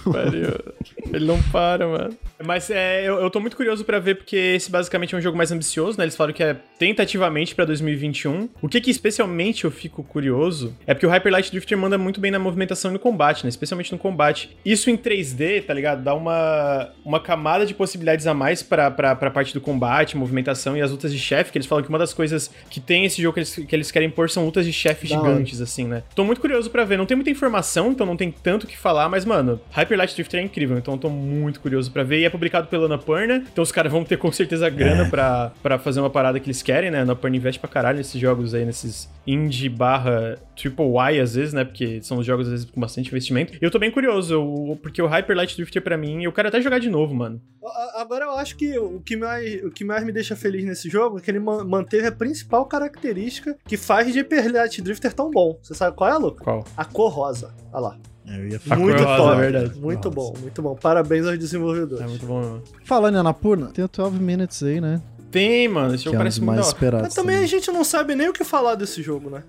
Tem uns atores Essa aí fazendo. famosa aí, é... achei meio estranho. O... Mas esse 12 Minutes parece muito da hora, mano. Tipo, eu só tô curioso como vai funcionar, né? É um apartamento, tá ligado? O jogo inteiro dentro de um apartamento. Bom, né? Não é como se um jogo nunca tivesse feito isso. Mas ao mesmo tempo é um top-down, né? De cima pra baixo, parece muito pequenininho. Eu tô bem curioso pra ver, cara. A estética é legal. Eu acho que tem potencial. Eu acho que. A, a- a curadoria da Annapurna, na real, eles mandam bem, sabe? Os jogos sempre são interessantes, tá ligado? Eles pegam uns projetos sempre da hora. Ele lembra, pelo menos conceitualmente, eu posso estar falando merda, o Obradinho. Porque, tipo, ele não é tanto Ah, sim. sobre você explorar esse ambiente, mas é mais você acompanhar certos eventos em certos momentos específicos e você meio que juntar esses pedaços até chegar o momento em que você entende o todo. E são esses pequenos peças de quebra-cabeça que você vai montando, que você vai começando a entender o que rolou. Cara, esse tipo de coisa é muito único do Obradin. Eu acho que não- poucos jogos têm isso. E eu sinto que esse jogo tá indo pelo mesmo caminho, saca? De- Desses momentos de epifania que você tem. Caraca, então fulano foi isso que fez com isso. Saca? É, esse, é, é pra isso que eu tô esperando esse jogo. Pra ter esses momentos na minha vida que videogames trazem, que são muito especiais e são muito difíceis de, de- de acontecer. Porra, acabou de, acabou de me vir a cabeça. É jogo de idoso, né? É tipo sentar na praça. Já viu o idoso que senta na praça? E ele fica lá sentado na praça vendo a vida? Não, aquele fulaninho tá. Tá Caralho, é muito fulaninho chato, tá mano. beijando não sei quem, fulaninho. É isso, é esse jogo. É o jogo. Porra! Ó, ó, ó É o Bruno. isso. Porra, se eu for velho e tiver vários jogos ô, desses pra o jogar, Bruno, não, eu quero, eu quero, Verdade, quero ver verdade. a vida. É isso. É, o Bruno quer ser Ele idoso mutou, em cara. frente ao monitor. Porra. Eu sou idoso, Ricardo. Eu sou idoso. Próximo. Pensar, qual pro? Tem bastante coisa legal aqui. Darkest Dungeon 2. Ô, Ah, bem o Darkest lembrado. Dungeon 2, bem verdade, lembrado. né? O visual tá da hora, mano. Eles Vai falaram ser tipo, 3D o- agora, né? É, então, eles falaram que a Insano, parte da- do insano. combate e tal vai, vai ser, tipo, parecida. É, tipo, a, a parte de perspectiva, mas realmente agora é tudo 3D, pelo que eu vi. Muito lindo. Já era lindo. Sim, sim. Absurdamente lindo. Agora tá.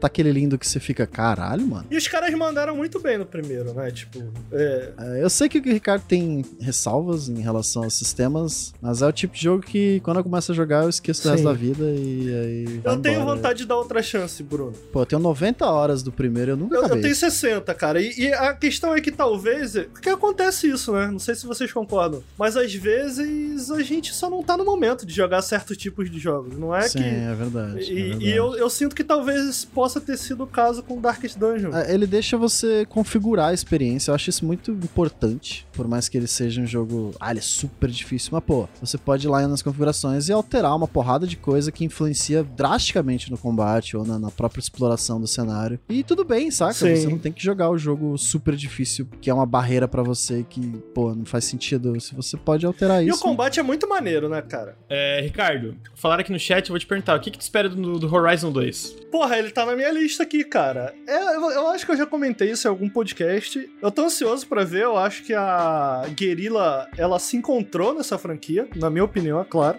Eu nunca detestei Killzone, mas eu nunca amei também. E de repente eles vieram no primeiro Horizon com um jogo. A qualidade visual é, era de se esperar, né? Eu acho que os jogos de Killzone muito bonitos. Mas ainda assim, Uhum. é, pra, pra além da qualidade visual, parte técnica, que era o que o Killzone mandava muito bem, a parte artística de Horizon chama muita atenção, né? Mas tem um elemento, cara, que eu gosto muito de Horizon, que inclusive me distancia um pouco de rejogá-lo, que é eu gosto muito da conexão que você tem com a personagem principal de descobrindo o que aconteceu nesse mundo, tipo, de, de, de entendendo o que aconteceu. Você começa com a, com a Aloy criança e o processo dela de entendendo o que tá acontecendo, até descobrindo os poderes dele, é o seu, né, do jogador. E eu acho que isso é uma coisa que funciona tão bem no primeiro Horizon, sacou? Que eu fico, Porra, e agora, cara? O que, que eles vão fazer no Horizon 2, sacou? Ainda que eu não gosto tanto mecanicamente, eu acho que eu sou minoria. Eu gosto conceitualmente, mas eu não gosto de como foi implementado o combate de Horizon, eu não gosto muito. Acho que tem boas ideias, é interessante, mas não é algo que eu citaria, então isso definitivamente eu quero ver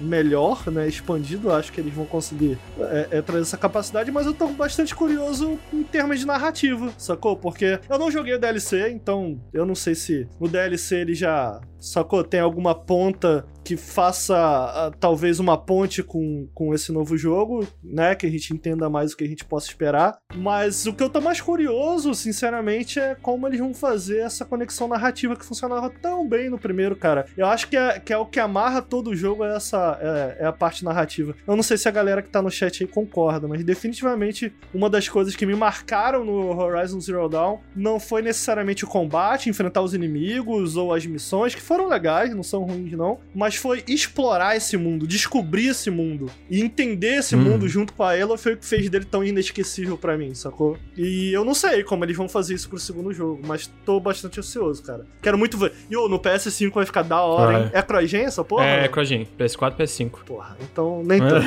então... Eles anunciaram pra PS5, mas depois que anunciaram a data do PS5, falaram que vai ser pra PS4 também. Precisa ser mais bonito que isso aí, não, Ricardo. Realmente, realmente, é, você tem um ponto. É, é tipo, esse jogo é o primeiro já é. Cara, é ridiculamente bonito caralho, é muito. Eu, inclusive, eu tô jogando Cyberpunk e eu comentei, né? Fiz um comentário. Inclusive, é, é importante citar isso. Eu citei no último periscópio que falei, cara, eu não me lembro um jogo. Eu acho que é o jogo mais bonito que eu joguei. E a Digital Foundry deu, né? Uhum. O título de jogo mais bonito de 2020 deu pro Cyberpunk. E uhum. o único jogo que, pô, na minha mente, cara, tem dois jogos que rivalizam. E eu digo jogos de escopo parecido, né? De mundo aberto e tal que é o Horizon Zero Dawn, que eu acho ridícula, e o Spider-Man. Eu acho o Spider-Man um jogo muito bonito uhum. também. Mas eu, eu acho que eu fiquei mais impressionado com o Horizon Zero Dawn. Eu ainda não joguei Last of Us, o pessoal fala é lindo bem. Pra acho que não é, não é mundo aberto, né? Tem uma parte de pseudo mundo, tem uma parte, um hub assim, grandão aberto. Mas ele é bem expansivo, né? Ele é bem, as áreas são bem grandes. Ele né? se escapa porque ele não tem Global ah, Illumination, é tipo, não precisa depender ah, é de Global né? Illumination. Né? É. Ele é meio. É, então ele é muito mais visualmente impressionante nesse sentido, né? Porque ele pode fazer esse tipo de, de escapada. Mas o Cyberpunk é um jogo de é um RPG mundo aberto que é tão bonito quanto esses jogos, saca? É um negócio absurdo. Você fica, caralho, como que esse jogo pode existir desse jeito, cara? Você jogou, Bruno, Horizon? O Horizon eu joguei até matar o primeiro. Não gostou, boss, não? Não clicou? Eu, eu, eu, não gostei do combate, eu não gostei do stealth. Uhum. Achei, tipo, é, ah, é qualquer coisa. Demais. É isso meio que foi me tirando. E as quests também eu não tava muito interessado nas pessoas daquele lugar e tal. Por mais que o mundo seja. E a trilha sonora. Trilha perfeita. Perfeita. Muito bom, moço. Mas isso não foi o suficiente pra me, me agarrar, saca? Eu acho que uhum. eu, eu, quero dar mais uma chance pra ele tentar de novo, mas não sei. Stealth se esconde na, nas plantinhas. É né? isso, era Stealth. isso. E assovia. Aí o bichinho chega perto, você. Ninguém aguenta mais. Ninguém aguenta. Tem outro jogo que eu tô esperando muito pra 2020. Eu acho que eu vou falar mais de uns dois, três aqui a gente pode encerrar, porque senão a gente vai até, até amanhã, né? Não, não, não, não. Tem um que eu quero trazer. Deixa eu trazer um, que esse é importante. Vai, traz, pô.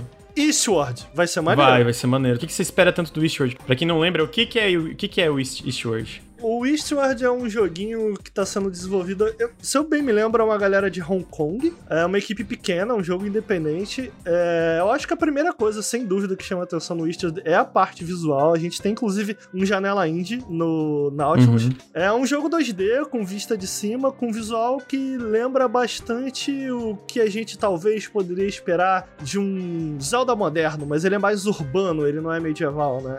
Mas, cara, o visual desse jogo tá um absurdo, tá muito. Sério, é uma das pixel arts mais bonitas que eu já vi, eu acho. Tá muito carismático, assim, essa, essa parte visual realmente chama muita atenção. A parte mecânica, ele funciona muito similar também a um Zeldinha. A gente comentou mais cedo aqui de tipo, cara, que tenham mais Zeldinhas, assim, mas ele lembra mais um Zeldinha clássico, né? Dos Zeldinhas 2D. Link to the Past. Isso. Teve uma demo já algumas vezes no Steam. A demo, ela não tem nada que. Acho que o Bruno jogou também, não sei se ele concorda. Não, não joguei. Não jogou? É, você jogou, Eu né? Joguei, joguei, eu joguei, eu joguei a demo. Eu joguei. Bem legal. Não tem nada demais na demo. Né? Tipo, além de ser absurdamente bonito. Sim, não tem é nada legalzinho. demais demo. A- a- é tipo aquele negocinho de do- tu usar os dois personagens pra resolver puzzle, isso e aquilo. É, eu gostei, mas tipo, realmente não tem nada que tu pense que- questão de mecânica e de wow, que jogo incrível, tá ligado? Sim. Eu sinto que é mais pra vender a ambientação e o, e o visual do que necessariamente uma parte É mecânica. meio isso, ele, ele parece ser um jogo que mistura ação e puzzle, bem a la Zelda, e é isso que eu espero, eu acho. Um jogo, um jogo na pegada de Zelda, eu espero que seja bom. É, admito que o que chama mais a atenção dele e o que mais me atrai a princípio, até porque a parte mecânica do que eu experimentei, não teve nada que ele mostrou de muito uau, eu espero que eles expandam e melhoram, seja ainda melhor do que aquilo, mas é de fato a parte visual que realmente chama atenção, eu peço que os ouvintes aí, a galera que tá ouvindo, bote Eastward.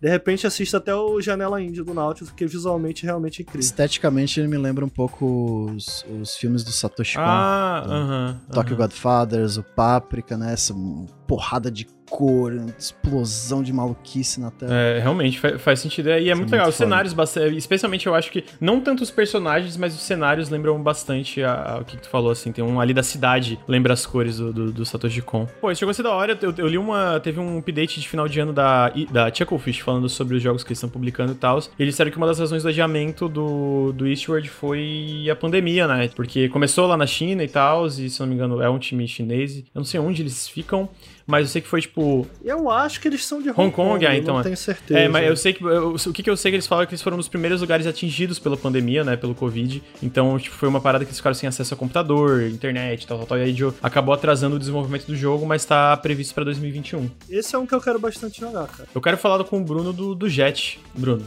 Jet the Far Shores. Esse jogo vai ser muito bom, cara. Não andar dá de de navinha. navinha. Ricardo, de navinha, Ricardo. Não pode falar que não gosta só pra me contrariar. Navinha é bom, mas eu não sei que jogo é esse, É, é Journey de navinha do So- Sword and Sorcery. do to Sword, Sword and Sorcery. Opa, olha aí, tô ligado nesse jogo. Ele vai ser. bem- Pô, bem lembrado, hein, cara. Tinha esquecido. Esse jogo é um dos meus mais esperados pra 2021. Ele é um jogo que mistura. Basicamente, tu tem partes em primeira pessoa, onde tu desce no que eles chamam de ground control pra conversar com outros, é, outros desses astronautas e etc. Dessas pessoas que estão explorando o espaço. Tem a parte de navinha que pode ser uma parada de exploração. Tem uma parte de combate, tem umas criaturas gigantes que vão te seguir. E tu tá tentando descobrir a salvação. É, uma salvação, não sei exatamente do que, o jogo fala na página do jogo, porque é, todos escutaram uma música vindo do espaço, estão explorando o espaço pra descobrir de- de- o que, que é isso, o que, que é essa salvação, sabe? Tem uma entrevista muito boa que o cara fala que tinha uma época na- nos videogames que jogos, a, a parte de travessia de exploração era meio que uma coisa, uma feature por si só, uma parada tipo, cara, como tu se movimentava no, no- no mundo do jogo era meio que uma coisa incrível por si só, que fazia tu ficar interessado em estar ali. E ele quer fazer isso, quer misturar várias coisas. Tanto que ele cita como inspiração uma porrada de jogo diferente. Ele cita até Motorstorm como, como inspiração do jogo, tá ligado? Sword and Sorcery foi um point and click muito diferenciado na época. Ele foi um point and click que é, é- é- tentou fazer coisas com o gênero que ninguém tava tentando fazer. Tem combate no, no Sword and Sorcery, tem umas paradas de- do horário do mundo real moldar. E na época ele foi lançado só pra iPhone, depois pra outras plataformas. E eu sinto que o Jet é uma parada diferente assim também, sabe? Porque pelo trailer eu achei que era só navinha, mas aí de repente não, tu pode descer nos planetas e explorar em primeira pessoa. E de repente os planetas têm várias outras coisas que tu pode explorar também. E tem isso, e tem aquilo, e são essas- esses conceitos diferentes no- num jogo que tu vendo o trailer, eu só consigo ficar curioso. Pô, como é que ele vai unir tudo isso? Eu tô muito curioso pra ver como É. ele vai unir tudo isso e transformar numa experiência coesa, tá Exatamente. ligado? Você vendo fica, cara, como é que é o, o, o loop, né, que a gente tá tão acostumado, o loop de jogo, como é que é jogar isso, sabe? É tão curioso, tão O que eu acho diferente. que eu gosto desse jogo é que eu não sei exatamente o que ele é ainda, tá ligado? E, e eu sei que é difícil às vezes tu ver um trailer e não saber, mesmo jogos mais, sei lá, conceituais. Pega Open Roads, que é aquele jogo novo do pessoal do Gone Home. Ele tem uma parada mais conceito, mas tu entende, tipo, é um road trip, tu provavelmente vai ter essa parada de exploração em primeira pessoa e vai contar uma história. É, e aí eu, esse jogo eu fico, porra, eu tô muito curioso pra ver como isso vai funcionar, sabe? E o Sword and Sorcery eu gosto tanto que eu dou o benefício da dúvida, assim, mesmo se for um conceito bem estranho. Sim, sim. Cara, você sabe que esse jogo ele me fez lembrar de outro que eu tô bastante ansioso, cara. Qual? Que tá marcado pra Q2 de 2021. Não sei se vocês lembram. É o Book of Travels. Ah, eu tô ligado. que é um. Sim. Porra, esse jogo parece que vai ser bem legal, cara. Que ele é meio que um MMORPG sem combate, caminhar. sobre, exploração. É um MMO Aham. Bruno Like. É mesmo, vamos lá. Eu quero muito, mano. Mano, eu tô muito curioso pra. Porque isso tudo que o Lucas falou, de pô, tô curioso de ver como vai funcionar. Sacou? E, é Uhum. isso, é tipo, é um jogo que ele é um grande ponto de interrogação, né? Porque ele vai ser uma. Você não vai explorar o mundo sozinho, você vai encontrar outros jogadores explorando esse mundo também, mas a gente não tem cedo o que vai fazer. Só que, cara, parece um conto de fadas a parada inteira. E ele não tem É combate. muito lindo, Pô, né, eu tô cara? muito interessado, desculpa, cara. Eu tô muito interessado Não, nesse jogo. pô, total, totalmente, totalmente. Melhor do que explorar esses mundos sozinho, pô, explorar com a galera aí, caminhar junto, conversar. É basicamente rabo hotel no mato. É isso. A gente tem que concordar aqui. Rabo mato. Rabo hotel no É mato. isso. Mas parece que vai ser maneiro, cara. O pessoal aí do. Eu convido a galera a tá no Steam já, a página do jogo. Mas, Ricardo, o gamer vai reclamar que não dá pra não ter espadinha. Aí não vai, vai Pô, flopar, cara, tá pa- a ligado? parada é que ele, ele tá com climão, né, cara? E, e visualmente parece ser tão legal de explorar esses mundos, né, cara? São, Uhum. são mundos que visualmente eles estão muito. Uma pontinha de. Eles são um pouco excêntricos, não sei se. Mas eles têm um ar de fantasia e de. Conto de fadas que eu gosto muito, cara. Parece estar muito bacana. E eu acho interessante o conceito do tipo, pô, um MMO Sim. sem combate. Porra, ela tá até na tela que eles chamam TMORPG, né? Não é MMO, é T, é de. Travel. T de Travel. Legal, legal mesmo. Pô, parece muito bacana, cara. Quero muito jogar, mas, assim, provavelmente vai ser adiado, vamos concordar. Porque ele, ele tá marcado pra Q2 de 2021, mas é porque eles prometeram isso no Kickstarter. E jogo de Kickstarter geralmente atrasa, né? Vamos concordar. O nome do jogo é Book of Travels. É isso, né, Ricardo? Book of Travels. Book of Travels tá no Steam, vocês podem adicionar já no wishlist. Acho uma boa. Queria falar também de um joguinho que eu joguei a demo recentemente, que aí é, porra, bem. Aí é tiro, porrada e bomba, inclusive, que é o Graven, mano. Olha aí. Porra.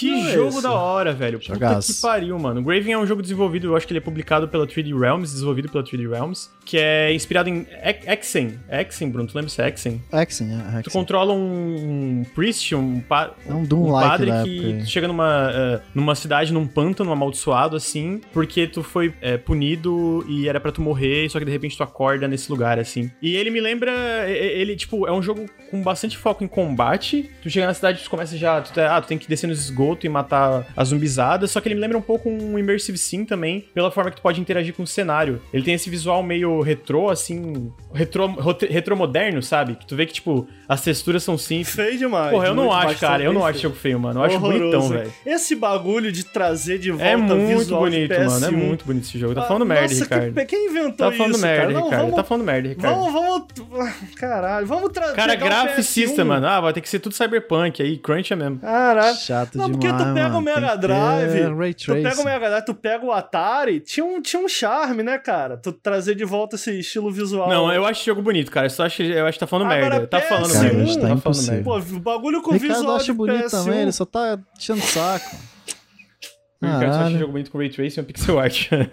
e depende da pixel art Ah, ainda. deve ser. Mas eu achei muito legal, mano, porque saiu uma demo, eu tinha visto gameplay, achei legal, mas uma demo super completa, cara. Porra, mó variedade de arma, o combate da hora, É. cheio de lugar pra explorar, mano, cheio de lugar, tem side quest. Porra, eu fiquei muito surpreso, cara, porque esse jogo veio do nada, ele tá nessa, nessa onda do... Eu não sei se esse se chamaria um boomer shooter, mas esses jogos inspirados em FPS antigos, O que, sabe? que é Boomer Shooter? Eu não sei. Boomer shooter é tipo... Pensa no... Tu conhece Prodeus? Prodeus, que saiu recentemente no Steam, publicado pela Humble Bundle? Não. É tipo não, Doom-like, não assim, tipo conheço. jogos inspirados por Doom, Quake, esse tipo ah, de é? parada. Tem esse termo aí? É, é, Strafe Shooter? também seria o que eles chamam de, de boomer shooter, assim. É de um like hoje. É isso. Eu, Né? chamava, eu chamava de FPS. A galera usa mais com esses visual retrô, assim, entendeu? Porque, né, o, o, o Doom Eternal entraria nessa, nessa definição, só que o Doom Eternal tem valores de produção gigantescos, né?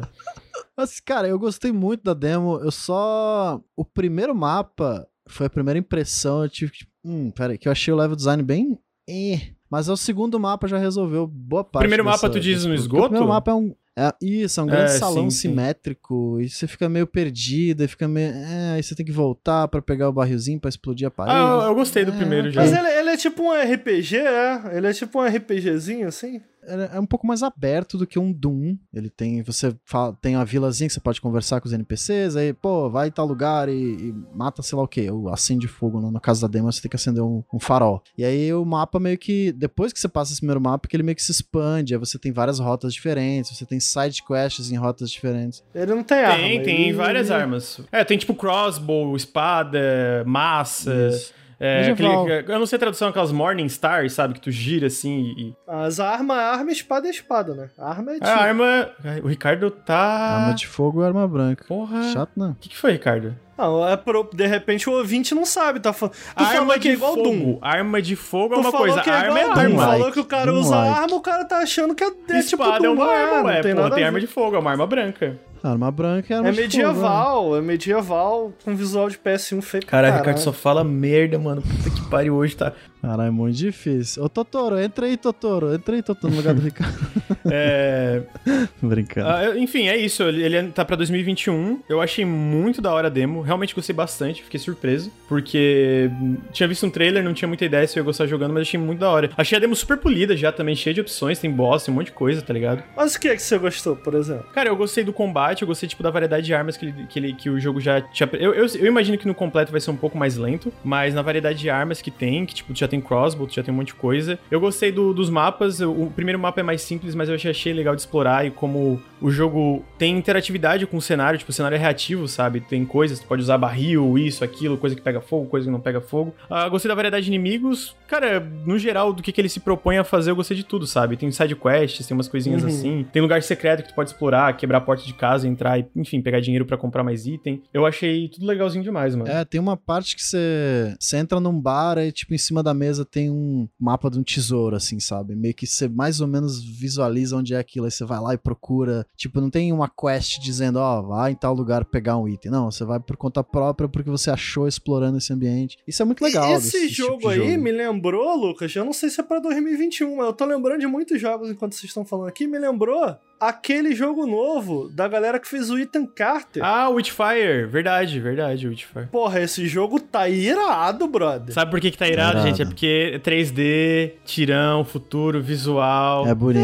Ah, é. Mano, desculpa, desculpa. Visual de PS1 em HD é um bagulho Ah, feio mano. pra caralho, é escroto. Escroto. Ricardo só fala merda. Ridículo. Esse Ricardo só fala melhor merda. não, melhor Ricardo não. gosta do, do jogo do Cyberpunk que, que, que o, o, o carro sai voando. Bota aí na tela o Witchfire pra galera ver. Aí. Pô, o Witchfire é mais bonito, Porra. óbvio. É foda porque eu, Tá, não, mas não é questão de ser bonito, parece que tá maneirão. Não, o parece jogo, mesmo, pô. parece mesmo. foda que eu não, go- eu não gostei do. Do Ethan Carter? Não, do People Can Fly lá. Qual que é aquele jogo deles? Você dá chutinho? Outriders? Ah, eles fizeram esse jogo? Bulletstorm. Bulletstorm, né? Bulletstorm. Pô, que isso, é maneiro, cara. É, é um estúdio pessoal que tava na, na People Can Fly. O nome do jogo é Witchfire. O Gloomwood parece da hora, mano. Eu fiz um Mas janela. esse não era os dois? Não era os dois estúdios? People Can Fly Não, não, não tava tá. People Can? Fly tá fazendo Outriders. Hum, impressão que eu tinha visto o logo deles nesse jogo. Então eu confundi. Não, é que eles falam. Eu acho que eles botam dos criadores de Bulletstorm e dos criadores de, de Vanishing of Ethan Carter. Porque Mas olha só, esse jogo aí tá pra 2021, Lucas? Isso que a gente tá vendo? eu acho que não tem data. É tipo, basicamente estão fazendo. Tá aí. sem data, É. né? É só porque é bonito e tem vento, é o Ricardo. Não, Porra, não, a gameplay tá maneira, cara. Ele me lembra um jogo de PS2, cara. Alguém vai lembrar? Como é que era o nome desse jogo, cara? Era um, era um jogo meio Doom, assim, também. Que era meio no escuro. Alguém lembra? Alguém lembra? Chat. Dark Watch, caralho, lembraram, mano. Ele me lembra. Pô, Dark Watch era maneiro. Ele me lembra Dark Watch, cara. E Dark Watch era maneiro. Era os cowboyzinhos, né? Parece bem da hora mesmo esse jogo aí. Pô, tem um aqui que a gente esqueceu, que vale só mencionar, pelo menos, que é o Tunic, né? O Tunic parece que tá é, maneiro. o Tunic, o Tunic parece bem da hora também. Esse tá sendo feito por uma pessoa de, de fato, assim. Ah, eu tô no hype pra aquele It Takes Two também, que é o novo jogo do cara do Brothers. Eu achei bem legal o Muito trailer foda, do jogo. muito foda. Quero muito jogar Feliz no que eles se distanciaram dessa ideia de realismo e Qual? adultão. Qual jogo? Qual jogo? It Takes Two, aquele que eles anunciaram no The Game Awards, que é do cara que fez o Brothers e o A, ah, A Way sim, Out. tá bem legal. Tem o, o Shadow Warrior 3 também, vai. Shadow Warrior 3 parece estar muito da hora. Eu fico muito feliz que eles droparam o, o co-op e a parte roguelike estão fazendo mais do, na vibe de Shadow Warrior Que 1. é bem melhor que o 2, vamos combinar aqui? Eu acho, pelo menos. Eu concordo, eu também acho o primeiro Shadow Mas tem Warrior uma bem coisa melhor que o Shadow Warrior 2 é maneiro. O gráfico é top. Ah, não, mas aí todos os jogos, o 3 tá mais bonito ainda. Verdade. O Shadow Warrior 3. Cara, tinha- tem várias coisas que eu também botei, tipo, jogos que não estão com data confirmada, mas eles podem sair em 2021. Sei lá, tá aqui o Elden Ring, Breath of the Wild 2, Bayonetta 3. Será, mano? Silk Song. Breath of the Wild? Não, eu não será? sei se sai. Não sei. Eu digo mais de pólen. Starfield. Não, Starfield tu tá de sacanagem. Lógico que não, porra. O Starfield é porque se tu pega a, a Bethesda quando ela mostra Então gameplay. bota Star Citizen aí. Bota aí na lista, Star Citizen. Bota aí. Cara, chato Ricardo, demais, eu, eu, eu, eu sei que tu tá difícil superar o fato de que passaram a perna em ti, mas é bem diferente Star Citizen, né? Star Citizen passaram a perna, aceita, mano. É- É, Comprar isso aí que seguro rolou. de nave, agora não aguento. Comprar, comprar seguro de nave virtual tem que ser muito trouxa, velho. Puta que pariu. Você não sabe, você não sabe. Tá bom, vamos ver daqui uns três anos. A gente vai estar falando disso ainda. Esse da Bethesda aí só em 2025, hein? Não, é que o lance da. Não, o, o é porque tem o Elder Scrolls. Esse vai demorar pra, pra lá 2030. O lance do Starfield é que vazou um monte de coisa dele e também que quando a Bethesda mostra o gameplay, geralmente é pertinho, né? Tipo, É, o Fallout o Fallout 76, 4, o Fallout 4 4, ficou né? anos sem ninguém falar nada. Anunciaram com gameplay e saiu uns meses depois, né? Por isso que eu falei, talvez saia. Eu não acredito muito, eu acho que é 2022, mas talvez saia. Tem aqui também. Capítulo 2 do Deltarune, quero muito. Diablo 4. Diablo 4 não, Diablo 4 não sai não, para. É, não sei, eu também não acho. Cara, mas o, o Atomic Heart que citaram aí é bem lembrado também. O Atomic Heart parece que tá, tá- progrediu bastante. É, tem um janela indie sobre ele lá no, lá no Nautilus. E teve gameplay nova dele também. Sim, é, parece que tá bem bacana. Tem o The Ascent, verdade, esse The Ascent parece bem da hora. Tem o Back 4 Blood e o Dark Tide, que são esses jogos tipo Back Left 4 aí. Blood, porra, vai ser maneiro, cara. Vai ser Vai ser maneiro. maneiro. É, eu tenho três aqui só na minha lista que eu não citei, que foi o Young, Young Souls. Eu gosto de beaten up, Parece então eu quero. Tô, tô ansioso pra jogar. Ah, eu anotei aqui o Stray. Ah, o do gatinho. é muito- Isso, parece o muito. Stray Hum. parece estar bem legal, do gatinho Cyberpunk. E o Recompile, que o Lucas não gostou muito da demo, pelo que eu entendi, mas. Eu gostei, É, eu achei que gostei. você não tinha gostado. Mas esse Gostei jogo, também. tudo que eu vi desse jogo tá parecendo tão legal, cara, o Recompile. Depois dá, um- bem dá legal. uma né? olhada aí, pessoal. É, tem o novo Is também, que eu tô bastante na expectativa, eu gosto muito disso. Tem o Ratchet Clank Rifts Apart, ah, tem o Scorn que falaram, tem Tales Scorn, of pô, Arise. Scorn tá, tá maneiro pra caramba, hein, cara. Scorn tá muito maneiro. O chat lembrou bem, cara, DLC do Cuphead, hein. DLC do Cuphead. DLC do Cup. O DLC do Doom Eternal, eu tô muito no hype. Porra, o primeiro foi muito foda. A gente tem que lembrar também que vai sair no ano que vem a expansão do Cyberpunk. Vai. Ricardo, chega, para de falar desse jogo merda. Inferno, caralho, ninguém aguenta mais, velho. DLC do Katana Zero, boa. Verdade, tem esse jogo também. Inclusive, eu falo disso no, no vídeo do Steam Sale, que o jogo tá recomendado, eu falo do DLC. Também tem co- coisas que, tipo, tá confirmado que estão fazendo, mas às vezes não, não, não mostraram, né? Talvez mostrarem o novo jogo da Playdead, o novo jogo da Gen Design, que é do Eda, né? Ah, o novo Darksiders, que a gente sabe que tem desenvolvimento. Então tem umas coisas aí que eu tô curioso pra ver se eles mostram esse ano. Dying Light 2. É, tem bastante coisa, mano. Tem bastante coisa. Tem atualização de jogo que já saiu também. Pô, vai sair agora em janeiro uma atualização bem grande pro Sea of Thieves que eu tô curioso. Tem o novo o remake do Nier. Tem o Bloodlines 2 aí, mas... Verdade. Ah, esse aí, esse aí vai dar Esse merda, vai dar, mano. vai dar ruim, vai dar ruim. Eu acho que vai dar ruim. Vai dar ruim. Porra, finalmente um Bloodlines 2, sabe? Ah, de repente, entendeu? isso. Tem umas coisinhas ali, aqui ali que salva, mas não sei não. Então, bom, vamos ver, né? Quem sabe? A gente surpreende aí. É, esse foi o nosso podcast sobre expectativas pra 2021. A maior expectativa de todo mundo é a vacina, né? É a vacina. É a vacina, tá, tá. É, Realmente. Essa é a maior de todas, mas de joguinho tem bastante coisa legal. Fa- Falaram no começo do podcast, parece que o ano tá fraco. Eu não acho, Pô, mano. Eu bastante isso, cara. Pô, é porque assim, eu, eu me animo muito mais geralmente com joguinhos independentes do que com, com os AAAs aí. Os AAAs eu quero ver o que vem aí e tal, vamos ver. Eu Uhum, tenho certeza que vai vir uhum, coisa uhum. muito bacana, mas, pô, de joguinho indie pelo menos tem muita coisa muito bacana, muito legal, cara. Tem bastante. É, agora realmente, é, coisa que eu não posso, mal posso esperar mesmo é virar crocodilo em 2021, tamo aí.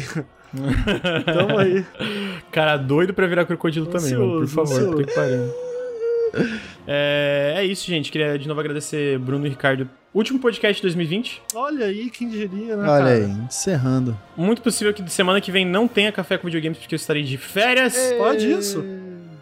Pode, vou tirar 15 dias de férias. Brincadeira, Então hein? talvez semana que vem. Caralho, de brincadeira, nunca tirei férias no Nautilus, mano. Férias, Discreto, cara chega tira desse canal. férias no negócio que ele é dono, é mole? Não quer trabalhar, aviso. É isso, queria agradecer Ricardo Bruno, queria agradecer todo mundo que assistiu. Pô, a gente bateu uma hora 500 cara pessoas. joga videogame e tira férias. Como que é isso? Tira... Chega, Ricardo, caralho, porra, cala a boca. Chato. mano. É, queria agradecer todo mundo que assistiu. A gente bateu uma hora 500 pessoas aí por um tema mais. Sei lá, a gente tá só falando de joguinho que vai sair em 2021. Então, obrigado a todo mundo. Obrigado pra quem tá assistindo o feed. Lembrando que o Nautilus é financiado coletivamente. Se você você curte o canal, considere apoiar em apoia.se barra Nautilus ou picpay.me barra canal Nautilus. E se você está assistindo ao vivo, fica aqui o meu apelo para dar um subzinho também. A gente tá com essa meta de 400 subs mensais, a gente tá conseguindo bater e ajuda demais. Então fica o meu apelo para se você assina o Amazon Prime, você pode mandar um sub aqui em twitch.tv barra Nautilus Link. E com isso, chegamos ao fim do Café com Videogames número 22. Valeu, gente. Tchau.